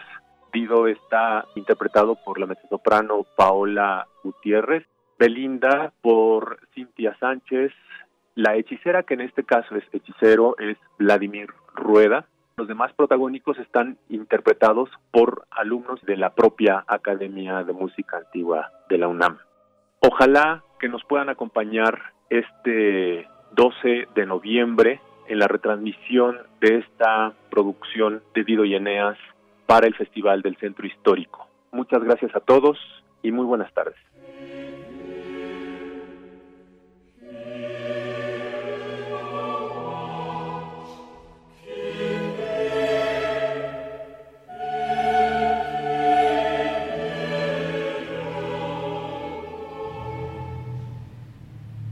Bien, pues muchas gracias, gracias a Dulce Wet por esta invitación que nos dejó. Ya son las 2 de la tarde, vamos a hacer un corte y regresamos a la segunda hora de Prisma RU. Relatamos al mundo. Relatamos al mundo. Hola, soy Ángeles Mastreta y estoy en descargacultura.unam. En voz de Rogelio Guedea disfruta una selección de sus microrelatos del libro Vida Breve. Yo me quedo mirándolo desde el coche, como siempre, y mirando también su mochila sobre su espalda, tan pesada ya, que no puedo evitar pensar todo lo que la vida habrá de meter en ella todavía. Toma un respiro y escucha. www.descargacultura.unam.mx ya inició el proceso electoral 2020-2021. Y en el Tribunal Electoral de la Ciudad de México, protegemos tus derechos político-electorales respetando todas las medidas de seguridad sanitaria. Con el fin de brindarte la atención que mereces de forma segura, habilitamos la modalidad a distancia. Llama al 55 53 40 4600. En caso de que nos visites, te invitaremos a seguir los protocolos de salud. Tribunal Electoral de la Ciudad de México, garantizando justicia en tu elección. Mi papá ya estaba tendido en una cama a causa de la cirrosis hepática. Tomaba mucho. Cuando mi padre murió, ya nada más se incorporó y vomitó un pedazo de sangre, se ajustó y murió. Mi hermano Martín murió a causa de las drogas y el alcoholismo. No te tenías que morir, primero mi papá y luego tú. Resultado del alcohol me quitó a las personas que más amé en la vida, las hizo sufrir. El mundo de las drogas no es un lugar feliz. Busca la línea de la vida, 800-911-2000. Hechos a mano, secretos, de edición limitada, irrepetibles distintos, diversos, nuevos. Afuera de las grandes librerías aún existen los libros. Existen los otros libros. Radio UNAM te invita a continuar con su tradición del Tianguis de la Diversidad Textual en un formato a distancia. Los otros libros Entrevistas y presentaciones de libros y editoriales alternativas a través de Facebook Live. Sábados a las 19 horas en la página de Facebook de la sala Julián Carrillo. Si solo leemos lo que todos leen, solo sabremos lo que todos saben. Radio UNAM, Experiencia Sonora. Queremos escuchar tu voz. Nuestro teléfono en cabina es 55 36 43 39. Dos de la tarde con tres minutos. Estamos de regreso aquí en Prisma RU a iniciar nuestra segunda hora de este informativo a través de Radio UNAM. Nos pueden escuchar también en www.radio.unam.mx. Nos pueden sintonizar a través de nuestras frecuencias en amplitud modulada en el 860 y en frecuencia modulada en el 96.1. Ahí estamos eh, transmitiendo en vivo para todos ustedes y con mucho gusto de que estén presentes a través de su sintonía y a través de sus comentarios, los que puedan. Siempre nos da mucho gusto saber que están aquí presentes y que nos acompañan también con sus comentarios, sus preguntas, sus dudas, sugerencias y todo lo que ustedes quieren eh, compartir con nosotros en nuestras redes sociales, arroba PrismaRU en Twitter, PrismaRU en Facebook. Bien, pues muchas gracias Armando Aguirre. Hoy nada más nos manda saludos, dice excelente martes. César Soto que nos dice el diseñar una nueva constitución política en Perú, el Congreso Constituyente no podrá apartarse del sistema económico neoliberal imperante en el ámbito comercial latinoamericano e internacional. Gracias César. Santiago Luis, muchas gracias también a Jean-François Charrier a José Luis León, a Cintia García Leiva, muchas gracias también, a Mario Navarrete, eh, también muchísimas gracias, eh, que nos manda aquí un, un, video que nos escucha mayormente a través de a través de su radio en el auto, de sus viajes, transportándose aquí en la Ciudad de México, a veces en casa. Saludos, Mario, muchas gracias. Eh, Moro También nos escribe. Muchas gracias, David Castillo Pérez, eh, a Gonzalo, que ya tuvimos aquí en este espacio. Y hay una invitación que nos hacen también nuestros amigos del Instituto Nacional de Estudios Históricos de las Revoluciones de México. Y pues nos, deja, nos dejan aquí en redes sociales una invitación por si gustan también verla. Guerrero también aquí presente, eh, Juan Carlos, muchas gracias, eh, Fernanda, Iván Ortega, también a Irma, Juan Carlos, Juan Stack, también muchos saludos, eh, César Soto, José Luis León, La Tempestad. muchas gracias a Julio Maldonado, a todos ustedes que nos van escribiendo, los leemos con todo el gusto en este, en este día y todos los días. Recuerden que aquí los esperamos de lunes a viernes de 1 a 3 de la tarde. Y nos vamos a la información. Vamos a la información en esta segunda hora. Georgina Araceli Torres Vargas, nueva directora del Instituto de Investigaciones Bibliotecológicas y de la Información de la UNAM. Mi compañera Cristina Godínez nos tiene la información. Adelante, Cristina. Buenas tardes, Deyanira. Un saludo para ti, para el auditorio de Prisma RU. La Junta de Gobierno de la UNAM designó a Georgina Araceli Torres Vargas como directora del Instituto de Investigaciones Bibliotecológicas y de la Información para el periodo 2020-2024. Al darle posesión del cargo, la coordinadora de Humanidades, Guadalupe Valencia García, exhortó a la comunidad del instituto a continuar laborando como hasta ahora. Los retos son variados, pero contamos con los conocimientos y con la experiencia que se requiere. Debemos permitir que se vean las bondades de nuestra disciplina. Mostrarnos sigue siendo un desafío. Por su parte, la doctora Georgina Torres agradeció la distinción de dirigir esa entidad universitaria en el contexto actual en el que la pandemia ha permitido que la información se convierta en un recurso valioso. Mi felicitación a la doctora Araceli Torres, a la comunidad del IBI y pues a seguir trabajando eh, porque el IBI nunca dejó de hacerlo en estas nuevas maneras que hemos eh, no improvisado, sino estudiado, apropiado y eh, echado a andar en este, en este periodo en el cual el trabajo del IBI ha sido también fantástico. Resaltó que el instituto cuenta con el potencial necesario para aportar los beneficios de sus investigaciones a las comunidades que lo requieran, aunque se necesita de un impulso a la innovación y el desarrollo y ese es uno de los retos. Georgina Araceli Torres Vargas es doctora en Ciencias de la Información por la Universidad Complutense de Madrid, licenciada y maestra en Bibliotecología por la Facultad de Filosofía y Letras de la UNAM e investigadora titular B de tiempo completo definitiva. De Yanira, este es el reporte. Buenas tardes. Gracias, Cristina. Muy buenas tardes. Nos vamos ahora con Dulce García.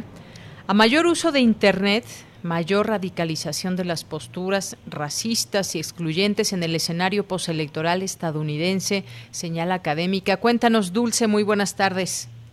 Deyanira, muy buenas tardes a ti al auditorio de Prisma RU. La crisis financiera de 2008 en Estados Unidos, donde los costos y beneficios de la cooperación social no se repartían de forma equitativa, el gran poder que tienen las élites sobre el Estado, así como el aumento de la migración de latinos hacia el vecino del norte y la gran revolución cultural en la que destaca el empoderamiento de las mujeres y de los afroamericanos, son algunas de las razones que han llevado a que su sociedad esté ampliamente polarizada. Ello se hizo más evidente en las recientes elecciones, pero también en el contexto de la pandemia por COVID-19 en que el uso del Internet ha aumentado. Así lo señaló la doctora Paz Consuelo Márquez, académica del Centro de Investigaciones sobre América del Norte, en el marco del encuentro Estados Unidos, escenario postelectoral, en donde la académica describió cuáles son los resultados de dicha polarización. El Internet, por otro lado, ha hecho que los grupos se radicalicen más, los republicanos se han hecho más conservadores y los demócratas más liberales liberales. Entonces, por un lado tenemos un grupo que dice que la religión eh, debe de estar en las escuelas públicas, son anti-inmigrantes, son proteccionistas, no creen en el cambio climático, nativistas, anti-multiculturalistas, contra el feminismo, contra el aborto, contra el matrimonio del mismo sexo, defienden los derechos de las armas. Por otro lado, el otro grupo habla de la separación entre la iglesia y el Estado, son pro migración legal, creen en el cambio climático, multiculturalistas, pro globalización, restricción de armas y pro instituciones, pro aborto, pro matrimonio del mismo sexo. Paz Consuelo Márquez dijo que los pesos y contrapesos de la polarización de la sociedad estadounidense podrían obstaculizar la presidencia de Joe Biden, puesto que dichas diferencias también se encuentran en el Senado y este podría quedar a cargo de los republicanos. Existe una gran división dentro del partido, de todos los partidos por edad raza, etnicidad, género y nivel educativo. El Partido Republicano tiene una diferencia dependiendo de, la edad en política exterior, en migración y en homosexualidad. Mientras que en los demócratas el nivel educativo es lo que crea la gran diferencia. 48% de los republicanos tienen más de 50 años y de los demócratas, 54% son menores de 50 años. De Yanira Auditorio de Prisma RU, la académica finalmente destacó que las diferencias más importantes entre los partidos estadounidenses se dan todavía en términos de raza y armas. Este es el reporte. Muy buenas tardes. Gracias, Dulce. Buenas tardes. Nos vamos ahora a las breves internacionales con Ruth Salazar. Internacional RU. El director de delitos electorales del Departamento de Justicia de Estados Unidos, Richard Pilger, dimitió después de la orden del fiscal general William Barr de investigar el supuesto fraude en los comicios presidenciales, un hecho que ha sido anunciado constantemente por el presidente Donald Trump. Por su parte, el virtual ganador de las elecciones de Estados Unidos, Joe Biden, estudia medidas legales para obligar a Donald Trump a reconocer su derrota. Quien señala a Biden denuncia un fraude electoral sin pruebas y pide que deje de bloquear y facilite la transición al nuevo gobierno. El presidente de Argentina, Alberto Fernández, anunció que durante el mes de noviembre presentará el proyecto de ley que busca despenalizar el aborto en todo el país sudamericano, el cual se espera sea tratado en sesiones extraordinarias del Congreso. En un informe de 450 páginas, el Vaticano desmintió haber ocultado los abusos sexuales del ex cardenal estadounidense Theodore McCartney, acusado de pederastia, aunque reconoció una cadena de errores que favorecieron la exitosa carrera eclesiástica del también arzobispo de Washington, actualmente de 90 años de edad. Rusia comenzó hoy a enviar fuerzas pacificadoras a Nagorno-Karabaj para garantizar un nuevo acuerdo de paz firmado entre Azerbaiyán y Armenia, que pone fin a una guerra por el control de esta región que ha durado 44 días y causado la muerte de centenares de civiles y militares en ambos bandos. La calidad del aire en la capital de India se deterioró este martes a su peor nivel del año, lo que generó una ola de reclamos de residentes en redes sociales que reportaron enrojecimiento en los ojos, dolores de garganta y dificultades para respirar en medio de la crisis sanitaria de la COVID-19. Relatamos al mundo. Relatamos al mundo. Tu opinión es muy importante. Escríbenos al correo electrónico prisma.radiounam@gmail.com. Bien, continuamos. Son las 2 de la tarde con 14 minutos. Ayer por la tarde eh, leíamos cómo pues activistas, mujeres, abordaron al gobernador de Quintana Roo eh, por el caso de Alexis, eh, activistas de la red feminista expusieron al gobernador que además de la contingencia por COVID, el Estado aqueja otra pandemia, que es el machismo y la violencia feminicida. Estuvo también presente la alcaldesa de Cancún, Mara Lezama, y ante este feminicidio, pues está este reclamo eh, importante y veíamos esto por la tarde, estas imágenes que eh, se pudieron ver, donde había de alguna manera un entendimiento, una postura de escuchar a quienes reclaman por feminicidios. No solamente es este caso, sino hubo tres casos muy importantes este fin de semana allá en Quintana Roo. Y bueno, pues tras conocerse también esta eh, noticia y detalles en torno a lo que sucedió con una de estas eh, mujeres, pues apareció descuartizada en Cancún y se exigió justicia, se hizo una marcha que fue por varios puntos. Eh, hoy tenemos como consecuencia a esto una una destitución del, del secretario del titular de la Secretaría de Seguridad Pública. Y bueno nos acompaña vía telefónica desde Cancún Quintana Roo la periodista y la corresponsal de Diario El Universal Adriana Varillas a quien saludo con mucho gusto. Qué tal Adriana muy buenas tardes Deyanira, muy buenas tardes a ti y a tu audiencia de Prisma RU. Les agradezco muchísimo el enlace. Adriana, pues me gustaría que nos platiques lo que sucedió ayer desde, desde esta postura como reportera. Estuviste tú cubriendo eh, paso a paso eh, lo que sucedió, estas manifestaciones que primero tuvieron una parada muy fuerte ahí en la Fiscalía de Quintana Roo, pero también pues se habla de no solamente de este grupo de manifestantes eh, mujeres, sino también un grupo que estuvo ahí pues vandalizando estos dos lugares, tanto la Fiscalía y posteriormente el Ayuntamiento de Cancún. Cuéntanos. Así es, Dayanira, pues eh, bueno, en primer lugar, eh, eh, agradezco mucho que hagas este énfasis importante de el origen de, del desastre posterior en que se convirtió todo esto, porque efectivamente todo se, la raíz fue el reclamo por los feminicidios que no cesan en Quintana Roo, una entidad en donde eh, hay alerta de género, alerta de violencia de género en cinco de los once municipios y eh, pues eh, que pese a los esfuerzos que han hecho o que dicen estar haciendo las autoridades locales, pues la realidad de las cosas es que siguen matando a mujeres y cada vez eh, son asesinadas con mayor crueldad eh, y revictimizadas además por instituciones e incluso por algunos medios de comunicación. Entonces, eh, con este contexto, eh, llegamos al fin de semana en que matan, a, asesinan a una mujer en el municipio de José María Morelos, en, el, en la zona centro del, estado.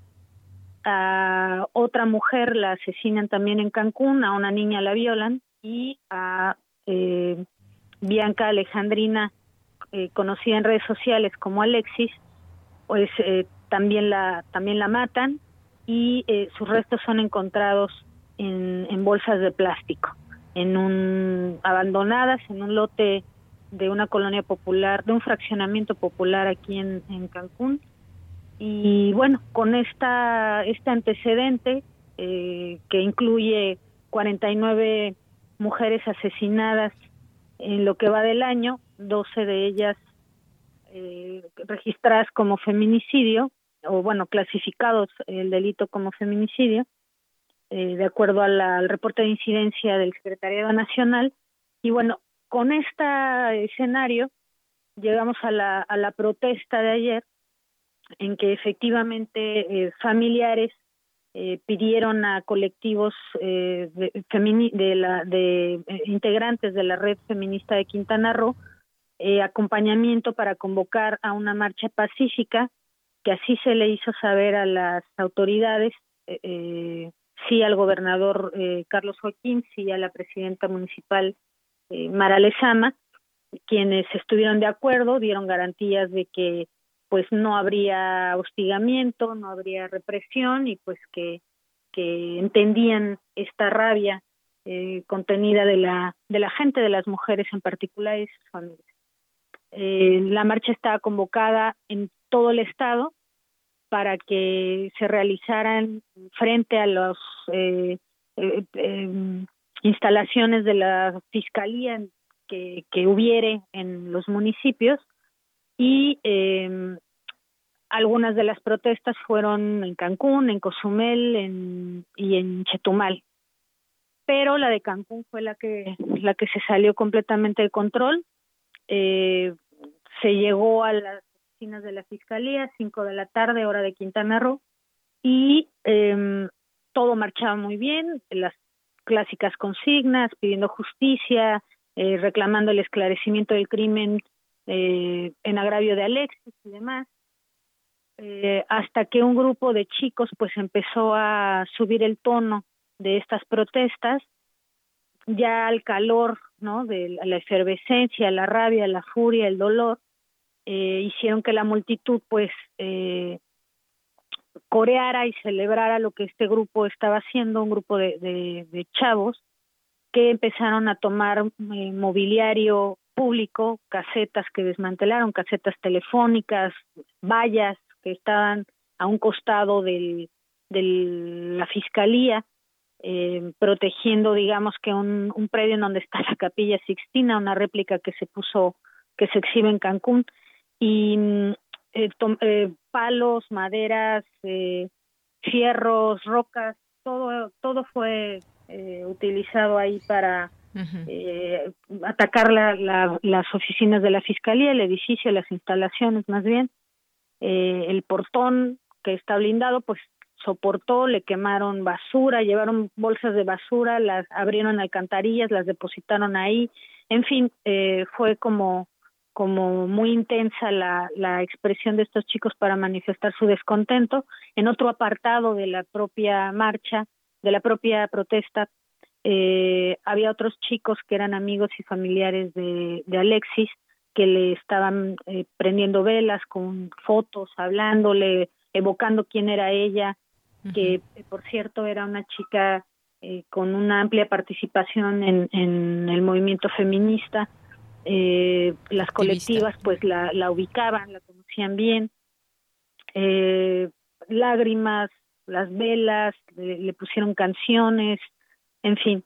Y en otra parte, de, en otro momento de esta misma protesta, estaba también eh, las propias colectivas eh, leyendo, dando lectura a un pronunciamiento con una serie de, de reclamos hacia la autoridad para esclarecer el crimen, para tener una mejor actuación en torno al, a estos eh, eh, a estos feminicidios, ante la propia violencia feminicida, que es una cadena de violencias que termina desembocando en el asesinato de una mujer.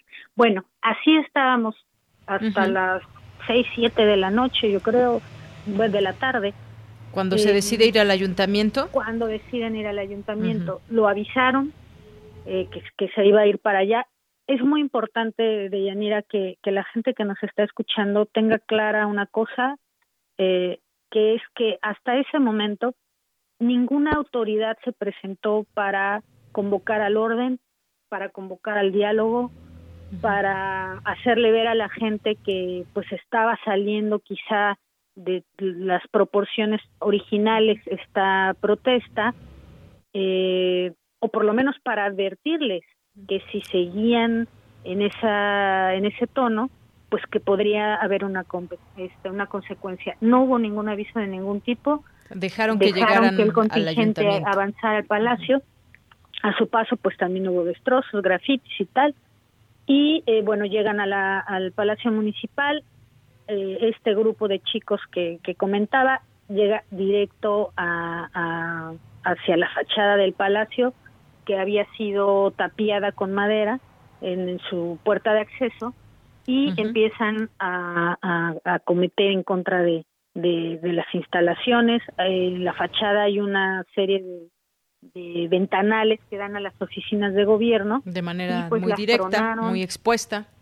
Exactamente, están muy expuestos y muy al, muy al alcance también de que si rompen el cristal, pues entran y pueden sustraer cosas. Y entonces sustrajeron mobiliario, sustrajeron documentación oficial que se podía ver eh, ya tirada en la, en la calle, utilizaron, en la, perdón, en la explanada, utilizaron esa misma papelería para incendiar la puerta de, de madera de acceso, bueno, no era una puerta, pero eran unas tablas ahí de madera con que cubrieron, y otra vez ninguna autoridad salió a decir más nada, y bueno, la, la cosa se salió de, de toda proporción, rompieron el acceso la, la, la, de la puerta principal, eh, hubo quienes entraron incluso y eh, todavía minutos dejaron correr minutos cuando de, de, de, los costados del palacio eh, empezaron a salir oficiales.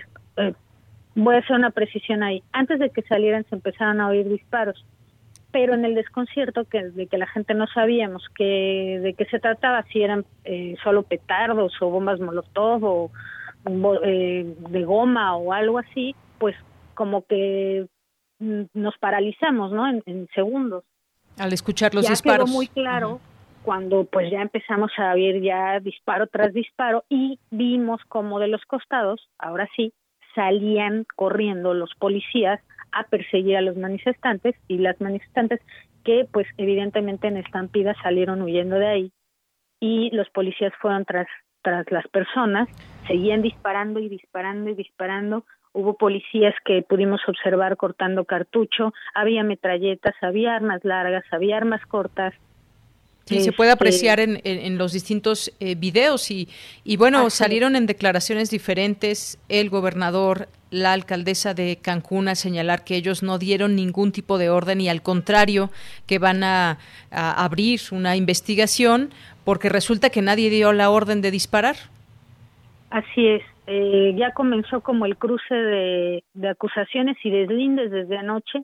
La, la que la primera que salió a, responsabilizar al gobierno estatal fue la alcaldesa de Cancún, Mara Lezama, quien dijo, bueno, quien recordó además que eh, la Policía de, Seguridad Pública del Ayuntamiento de Benito Juárez responde a un mando estatal, ¿no? Está bajo la figura de mando único. Porque claro, lo, o sea, quienes ejecutaron fueron elementos de la Policía Municipal, pero no hay que olvidar que bajo la coordinación de un mando único que responde a las órdenes del secretario de Seguridad Pública del Estado, que es Alberto Capel. Bien, pues, pues lamentable, lamentable todo esto que no se sepa con claridad quién dio la orden para que pues existan las consecuencias adecuadas, eh, porque no se siguieron los protocolos. Hay periodistas que están heridos, que estaban cubriendo la marcha, eh, que pues bueno, sin, sin más ni menos fueron atacados, al parecer de una manera ah, eh, directa y bueno, pues esta es la situación que se tiene eh, ya en esta marcha, pues se apoderaron también estos estos eh, grupos de, de, jóvenes, hombres, hay que señalarlo, de eh, llevar a cabo este tipo de, de acciones tanto en la fiscalía como en el ayuntamiento. Bueno, pues estaremos pendientes de todo lo que de todo lo que suceda y si hay responsables o no en todo esto más allá de echarse la bolita entre entre autoridades, Adriana. Pues por lo pronto ya rodó la primer cabeza que fue la del director de seguridad pública del municipio, Eduardo Santamaría. Hay eh, seis elementos más que están sujetos a investigación. La Comisión Estatal de los Derechos Humanos eh, presentó la tarde de hoy, bueno, al mediodía, eh, presentó una denuncia penal eh, por tentativa de homicidio en contra de los manifestantes y de periodistas. Eh, la, lo presentó ante la fiscalía en contra de quienes resultan responsables, pero evidentemente, pues sí, eh, va dirigido hacia la corporación policíaca que fue la que detonó en contra de todo protocolo de Yanira, detonó eh, armas de fuego con balas reales en una manifestación en la que, hay que decirlo también, había muchas chavitas, había muchos chavos, eh, adolescentes y jóvenes que, que, estaban ahí y que pues no estaban, eh, digamos que, eh, eh, estaban en presencia, pero no estaban atacando ningún mobiliario ni nada, ¿no? Y pues resultaron también este pues víctimas de toda esta situación no eh, ya pues, la compañera una de las compañeras que resultó herida Cecilia Solís ya fue dada de alta. Eh, a ella la hirieron de bala otro compañero tiene una herida de bala en un hombro y eh, pues más o menos así estuvo el tema. La situación. Pues muchas gracias, gracias Adriana Varillas por esta crónica y esta información que nos hace sobre lo que sucedió el día de ayer, muy grave. Ahí podemos ver videos, podemos ver las imágenes de lo que sucedió el día de ayer en la Fiscalía y en el Ayuntamiento de Cancún, que fue el momento más, más fuerte donde los policías dispararon al aire y balas que llegaron incluso a alcanzar algunos, algunos reporteros. Muchas gracias, Adriana Varillas. Muy buenas tardes. Buenas tardes, gracias a ti y a tu audiencia. Hasta luego. Muy buenas tardes. Adriana Varillas, periodista, corresponsal de el diario El Universal, y en esta colaboración especial con Prisma RU. Continuamos. Prisma RU. Relatamos al mundo. Queremos escuchar tu voz. Nuestro teléfono en cabina es 55 36 43 39. Bien, son las 2 de la tarde con 30 minutos y nos vamos ahora con los poetas errantes. Ya está en la línea telefónica Gabo Gutiérrez, que nos tiene hoy, nos va a presentar el material que han preparado para este día. ¿Qué tal, Gabo? ¿Cómo estás? Muy buenas tardes. Pues muy contento y agradecido de estar con ustedes y listo para compartir lo que tenemos preparado. Muy bien, pues cuéntanos un poco qué vamos a escuchar en este momento. Bueno, pues hoy escucharán una pequeña recreación de uno de los sucesos impactantes que la radio ha tenido en su historia. Viajaremos al año de 1938, cuando el actor y productor de cine Orson Welles adaptó la novela La Guerra de los Mundos a la radio, que como resultado hizo que mucha gente entrara en pánico a niveles, a niveles muy espantosos, sin saber que esto era obra de un programa de radio. Bien, pues vamos a escucharlo si te parece bien y regresamos a despedirnos. Ok. Adelante.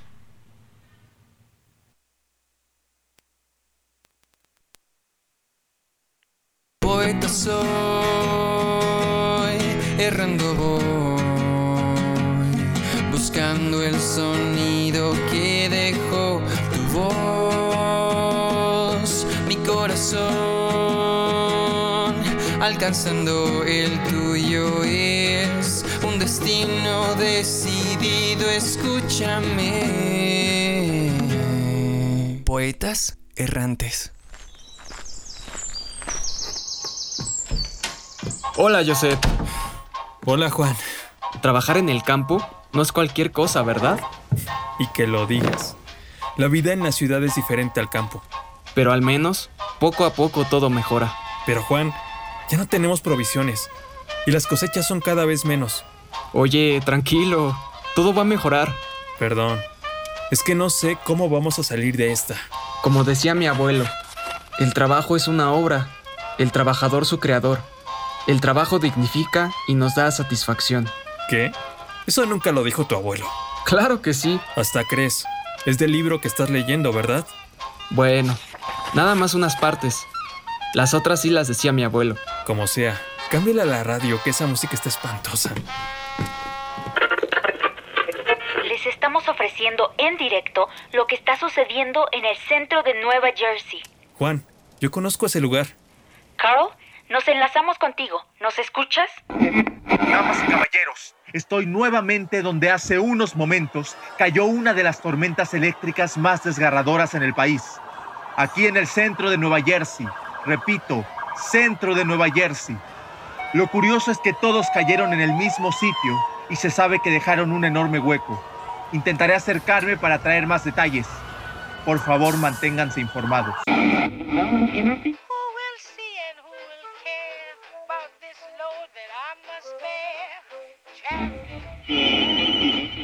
Damas y caballeros, logré adentrarme a los hechos. No, no sé cómo explicar lo que estoy viendo. Solo puedo decir que son más de dos kilómetros lo que mide. Pero, ¿qué es esto? Si no me equivoco, alcanzo a ver algo metálico allá abajo. Está empezando a temblar. No sé lo que pasa, pero algo está saliendo de la tierra. Es enorme. Su cuerpo es brillante. Atención, se está moviendo y la gente se está haciendo para atrás. Esta es una experiencia que...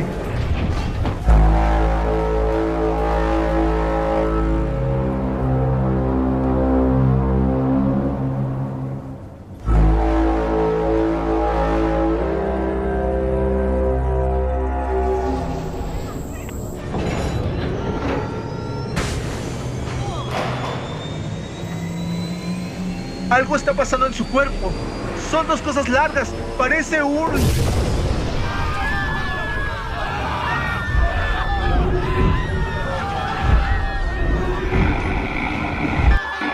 ¿Carol? ¿Carol? ¿Estás bien?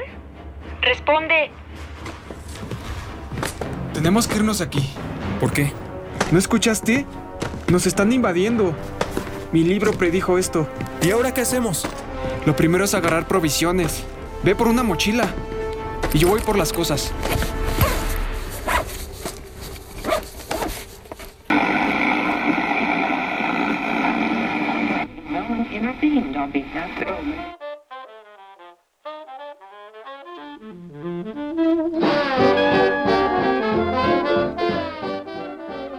Gracias por acompañarnos en este gran homenaje a Herbert George Wells con su novela La Guerra de los Mundos. Nos vemos la siguiente semana y sigan disfrutando de la lectura, queridos radioescuchas.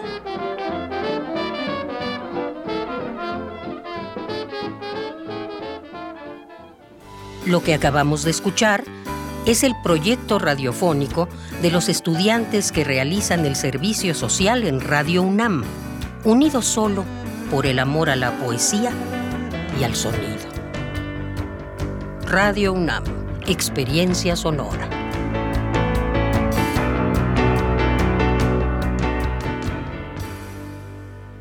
Bien, pues muchas gracias Gabo Gutiérrez por este trabajo que efectivamente nos, nos transportó.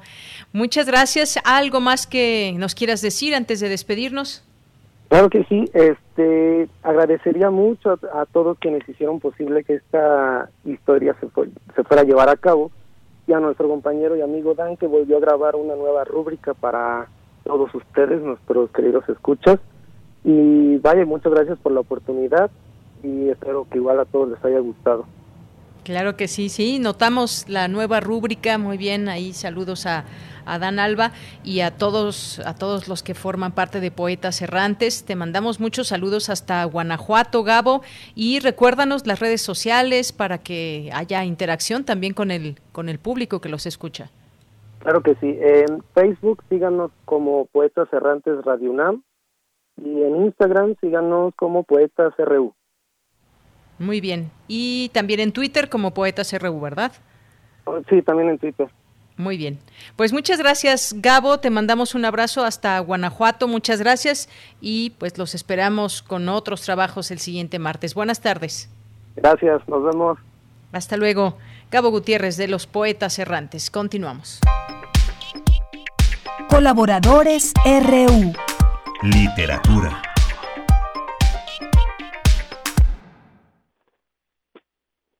Bien, pues en esta orilla de la tarde nos vamos ahora con Alejandro Toledo, que ya está en la línea telefónica y que como, como siempre que está en este espacio, lo saludo con mucho gusto. ¿Cómo estás, Alejandro? ¿Qué tal, Deyanira? ¿Cómo estás? Muy bien, muchas gracias. Pues adelante, te cedo la palabra. Sí, pues hoy quería recordar a, a Nelly Campobello, quien nació el 7 de noviembre de 1900 que es muy curioso porque durante su vida dio eh, años distintos de su nacimiento. Cuando le pregunta a Manuel Carballo le dijo que en 1909, creo que a José Luis Martínez le dijo que en 1913, acá este, se quitaba los años como, como, suele ocurrir, pero la fecha este que ya revisada digamos en las actas este es el, 7 de noviembre de 1900, por lo que cumpliría 120 años, ¿no? Una edad a la que a la que no llegó, a la que nadie llega, pero este o quizá casi o, muy pocos.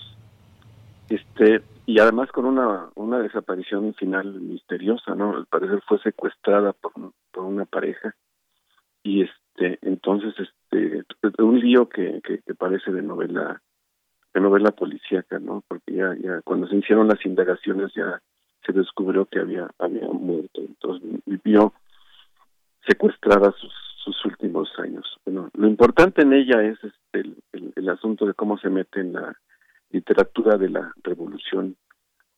Y este porque es prácticamente la única mujer en un universo viril como decían entonces o más masculino no entonces realmente no fue no fue bien vista entre otras cosas por eso, y además porque cuando publica sus libros en los años 30, eh, el, eh, en pleno con Obregón y Calles en el poder, ellos acusaban a, a los que recordaban él y Campobello como figuras heroicas, los llamaban bandidos o robavacas, como es el caso de, de Pancho Villa. Entonces, este se le acusó de eso, de ser una defensora de, de bandidos, y otro asunto que, al parecer molestó en su literatura es que es un hecho que ahora a nosotros nos, asombra y nos parece este, importante como ejercicio de imaginación, que es el, el contar la revolución desde una mirada fresca, que era la mirada de infantil, la mirada de, de una niña, digamos, que observa este la, la revolución en esa aparente eh, inocencia, ¿no? Y es, eso, es, eso es muy importante para para leer la obra y por la, la revaloración que se ha hecho de la obra de Campobello, ¿no? Hay un texto, bueno, el Fondo de Cultura tiene la obra reunida, pues está, es accesible, y, y Cartucho puede leerse en la edición de Era, que tiene muchas ediciones con prólogo de, de Jorge Aguilar Mora, entonces no es, no hay que andar este, buscando en las librerías del viejo para dar con los textos de Nelly Campobello. Y en el, en el volumen de obra reunida del Fondo de Cultura hay un prólogo a sus libros que es, es un, texto muy interesante porque ahí nos da el contexto de esta mujer que, que bailaba, que hacía danza, junto con su hermana Gloria, y que cuando llegaron a México pues no, no tenían un, un sitio donde ni donde bailar ni donde dar clases. Entonces tuvieron ellas mismas que, que crearlo, ¿no?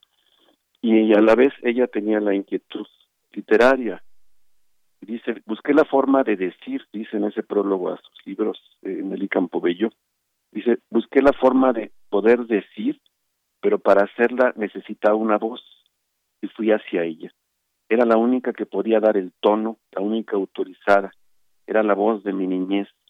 Usar de su aparente inconsciencia para exponer lo que supe era la necesidad de un decir sincero y directo. Esa es parte del, texto de, del prólogo a sus, a sus libros. Ahí habla de, las reacciones negativas, de las acusaciones que, recibe, etcétera, ¿no? Pero, pues lo que queda son, son, son sus textos. Te digo que es un ejercicio de imaginación que ahora valoramos, por ejemplo, es algo que está en Proust, el, poder en el primer libro del Busca el tiempo perdido, el niño que observa su entorno, y es algo que está en otros escritores como Felisberto Hernández, un escritor uruguayo, quien, quien también cuenta su infancia en la piel, la piel del niño, ¿no? La diferencia es que Nelly lo que observa es la guerra y la muerte. Entonces, este, desde esta mirada es, es como, hay pasajes como, el, seleccioné un texto que se llama Desde una ventana, de dos niñas que observan cómo eh, fusilan a un a, alguien, a un alguien que queda ahí muerto muy cerca de la ventana de ellas.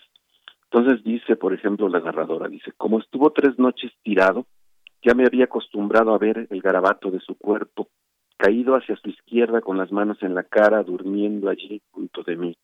Me parecía mío aquel muerto. Había momentos que por temerosa de que se lo hubieran llevado, me levantaba corriendo y me trepaba en la ventana. Era mi obsesión en las noches. Me gustaba verlo porque me parecía que tenía mucho miedo. Un día después de comer me fui corriendo para contemplarlo desde la ventana. Ya no estaba. El muerto tímido había sido robado por alguien. La tierra se quedó dibujada y sola. Me dormí aquel día soñando en que fusilarían a otro y deseando que fuera junto a mi casa. Entonces es, es, una narración tremenda, ¿no? Es, es terrible cómo esta como aparente distorsión, el, el, buscar el punto de vista de la infancia para contar hechos que nos parecen atroces, le otorga como una, una, una belleza dura, este, fuerte a, a experiencias como estas, ¿no? Desde como observar la guerra desde, desde la ventana, ¿no? Y así en todo, ese es el, el estilo, el, el, de, de, Nelly Campobello, ¿no? Y esa es una forma que le agradecemos ahora porque es una construcción imaginativa, digamos, yo, yo diría que sin precedentes en ese momento en la literatura, ¿no? Y luego están las, te digo, las reacciones negativas por defender a Villa, por creer en que ella llamaba los verdaderos héroes. Y darse cuenta que personajes como Vergón y Calles estaban, que acusaban a Villa de, de robavacas, estaban robándole a la gente en, los puestos políticos que, que conquistaban, ¿no? Entonces eso le creó, digamos, mala prensa.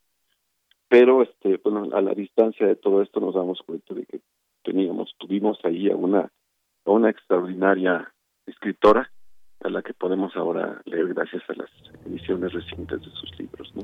Claro, una, una vida muy interesante también, toda esta mirada que ofrece también en sus, en sus textos. Hay que recordar también, eh, creció en Durango e Hidalgo y, fue testigo, como bien relatas tú, en carne propia de acontecimientos como este caso, ese fusilamiento que nos, que nos, eh, que nos dices y que pues además se relacionó también con, con mucha gente importante, digamos, de, de, la época y que pues eso también le permitió abrirse con, con ese talento que ella tenía con su eh, entre todo esto, ¿no? Y además tenía pues una hermana que, que también junto con ella eh, pues abrieron abrieron brecha, digamos.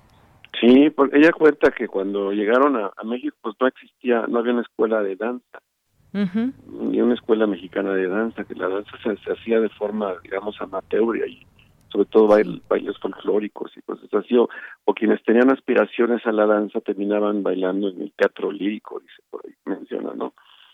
O haciendo este desnudos en, en, en cabarets, esas cosas. Entonces ella, ellas dos que vivieron un tiempo en La Habana, al regresar a México se propusieron eso, fundar una escuela mexicana de danza y lo y, lo, y lo consiguieron, ¿no? Eh, la idea era dar oportunidad a las, a las muchachas que tenían esas inquietudes de, de, hacerlo dignamente y sin y sin y sin gastar dinero no como una este oferta cultural del de la, del, del, gobierno no exacto. conoció al presidente Lázaro Cárdenas también y sí eso y este sí hubo, hubo muchos muchos apoyos y también apoyos literarios porque el libro cartucho no no fue bien visto ni, ni bien recibido lo editó el poeta experimentista Germán Liszt Arzubide, ¿no?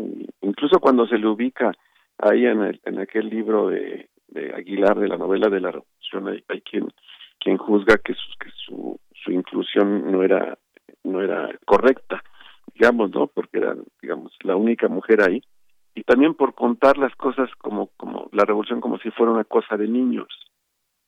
Pero esta esta mirada infantil, te digo, es, es realmente es muy poderosa y lo que hace es un para mí es un tremendo ejercicio de, imaginación poder meterse en, en, esa en esa piel de la de la infancia no es un acto sencillo digamos literariamente sencillo y ella lo, lo consigue de una forma maravillosa Así es. Bueno, pues sí, se le recuerda eh, como, pues, por esta escritura y por la danza también que, eh, pues, formó parte muy importante para desarrollar también un proyecto muy grande en, en México. Pues muchas gracias, Alejandro Toledo, como siempre que nos platicas de la obra de distintos, distintas escritoras y escritoras escritores en este espacio. Muchas gracias. Me han pedido que insista siempre en, decir el nombre del libro de que hablé. Al último, sí, sí, lo piden los radioescuchas. Cartucho de Nelly Campobello está editado por ERA o las obras reunidas de Nelly Campobello están en el Fondo de Cultura Económica. Muy bien. Pues Alejandro Toledo, escritor y ensayista, muchísimas gracias como siempre por estar aquí en Prisma RU. Que estés muy bien. Nos vemos en 15 días. Igualmente. Nos escuchamos en 15 días. Buenas tardes.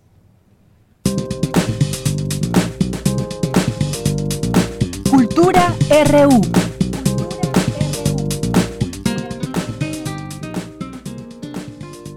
Bien, pues nos vamos ahora a Cultura con Tamara Quiroz. Adelante. Dianira, como siempre es un gusto saludar al auditorio de Prisma RU. Gracias por seguir en sintonía de Radio UNAM.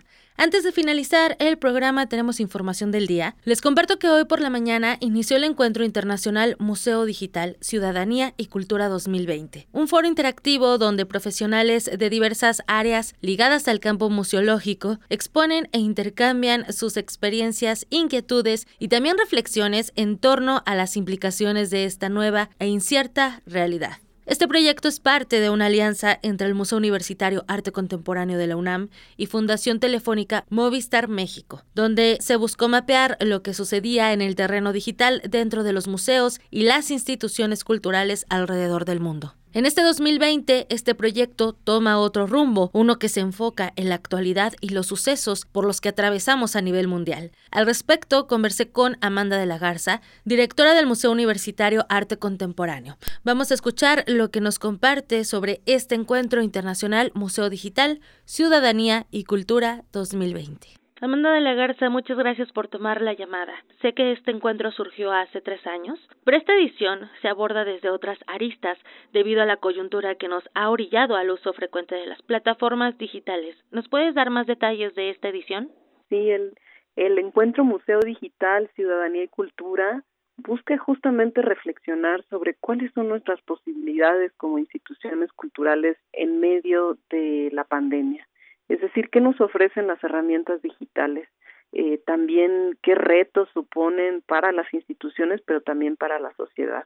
Eh, y en ese sentido creo que todos estamos justamente en, en, en esta pregunta como, como museos, eh, como pertenecientes al ámbito de la cultura eh, y en ese sentido el encuentro Museo Digital va a poder ofrecer una diversidad muy amplia de perspectivas sobre eh, esta problemática, sobre este, estos escenarios que estamos viviendo hoy en día y que nos plantean decisiones para un futuro inmediato en términos de cómo pensar y cómo utilizar las plataformas y las herramientas digitales disponibles eh, y, y de, de, tal suerte que podamos hacer nuestro trabajo y ser relevantes para, eh, digamos, instituciones relevantes socialmente para el contexto en el cual vivimos. Y pues nos acompañarán eh, investigadores, directores de museos de diferentes partes del mundo, pues para discutir, por ejemplo, qué son, cómo abordar la noción de un museo inmaterial, por un lado, por otro lado también eh, la, digamos, pensar cómo eh, existen aspectos muy positivos y, y, esperanzadores de las herramientas digitales, pero como también tienen una contraparte compleja en términos políticos que hemos visto su desarrollo a lo largo eh, de estos años eh, y eh, por otro lado también eh, qué otras alternativas nos abren eh, en términos incluso de, por ejemplo, el caso de el Museo del COVID, que vamos a tener un panel en donde eh, quienes están a cargo de este nuevo Museo del COVID nos hablan un poco de qué se trata de esta iniciativa. Y pues bueno, tenemos una diversidad de formatos muy amplia, conferencias magistrales, eh, conversaciones, diversos estudios de caso, eh, y también digamos estos esta serie de paneles y pues evidentemente el próximo año tendremos una publicación que va a recoger todas las conversaciones que, que estamos desarrollando y que queremos que sea un espacio de encuentro eh, entre profesionales, investigadores, para pensar estas problemáticas al mismo tiempo que ser una invitación eh, para un público mucho más amplio eh, para poder plantear algunos elementos de esta discusión que seguiremos desarrollando pues a lo largo de, digamos de los meses por venir eh, en la medida en que justamente pues las condiciones nos exigen replantearnos eh, incluso los fundamentos de nuestra actividad como museo. Claro, así es. Eh, desde el inicio de la pandemia, el MUAC habilitó la sala 10 que es una sala virtual y han dado difusión a diversas actividades a través de MUAC donde estés. En este aspecto, Amanda, me gustaría saber, y ahora que lo mencionas, los proyectos a corto plazo, ¿cuáles han sido los alcances, el acercamiento con el público? ¿Qué nos puedes compartir sobre estos proyectos que han surgido como parte de las medidas inmediatas para seguir dando difusión al arte?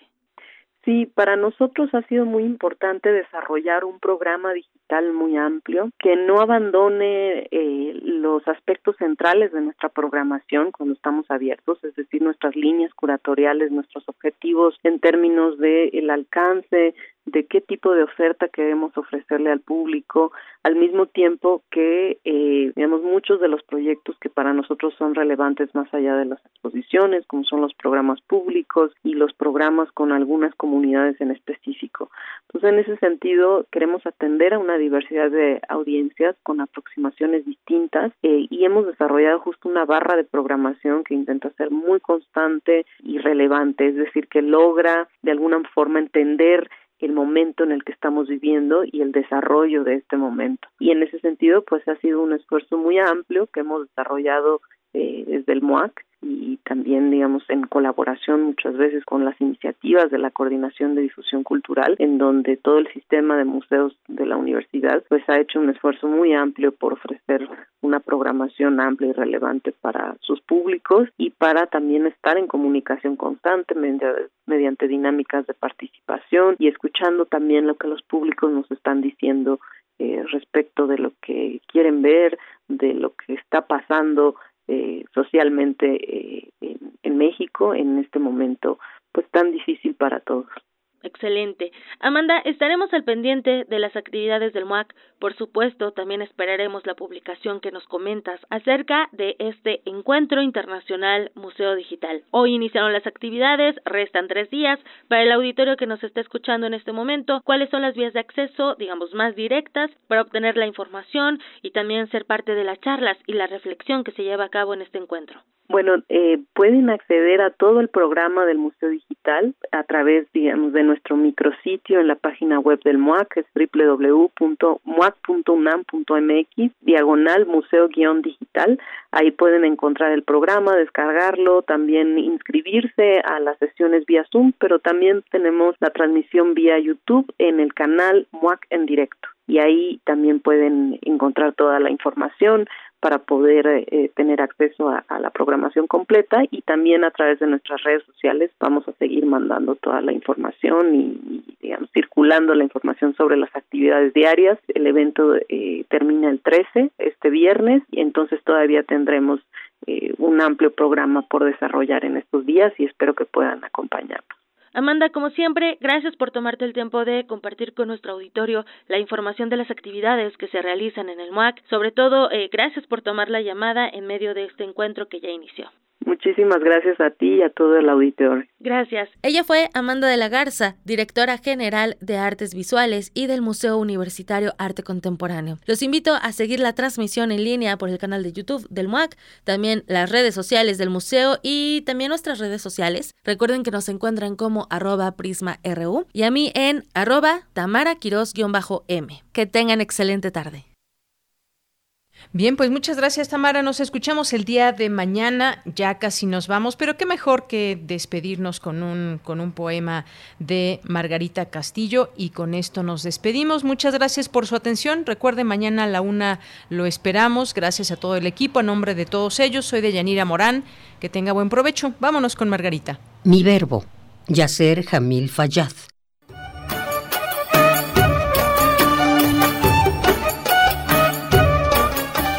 En el mundo se usan muchos verbos cuando se vive. Correr, bailar, llorar.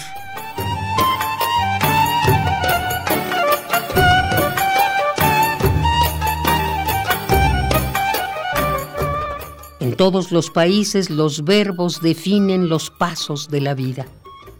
Abrazar, amar, sufrir.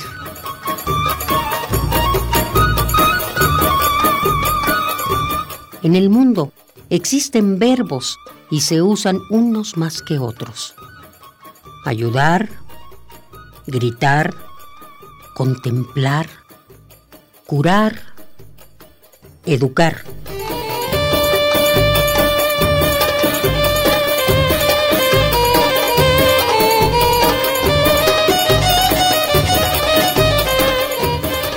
En todos los países los verbos definen los pasos de la vida. Abrazar, amar, sufrir.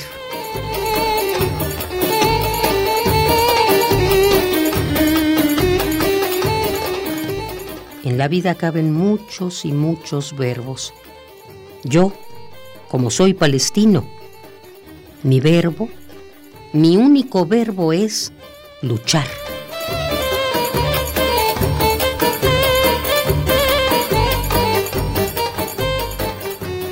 Mi único verbo es luchar. Mi verbo, Yacer Jamil Fayad.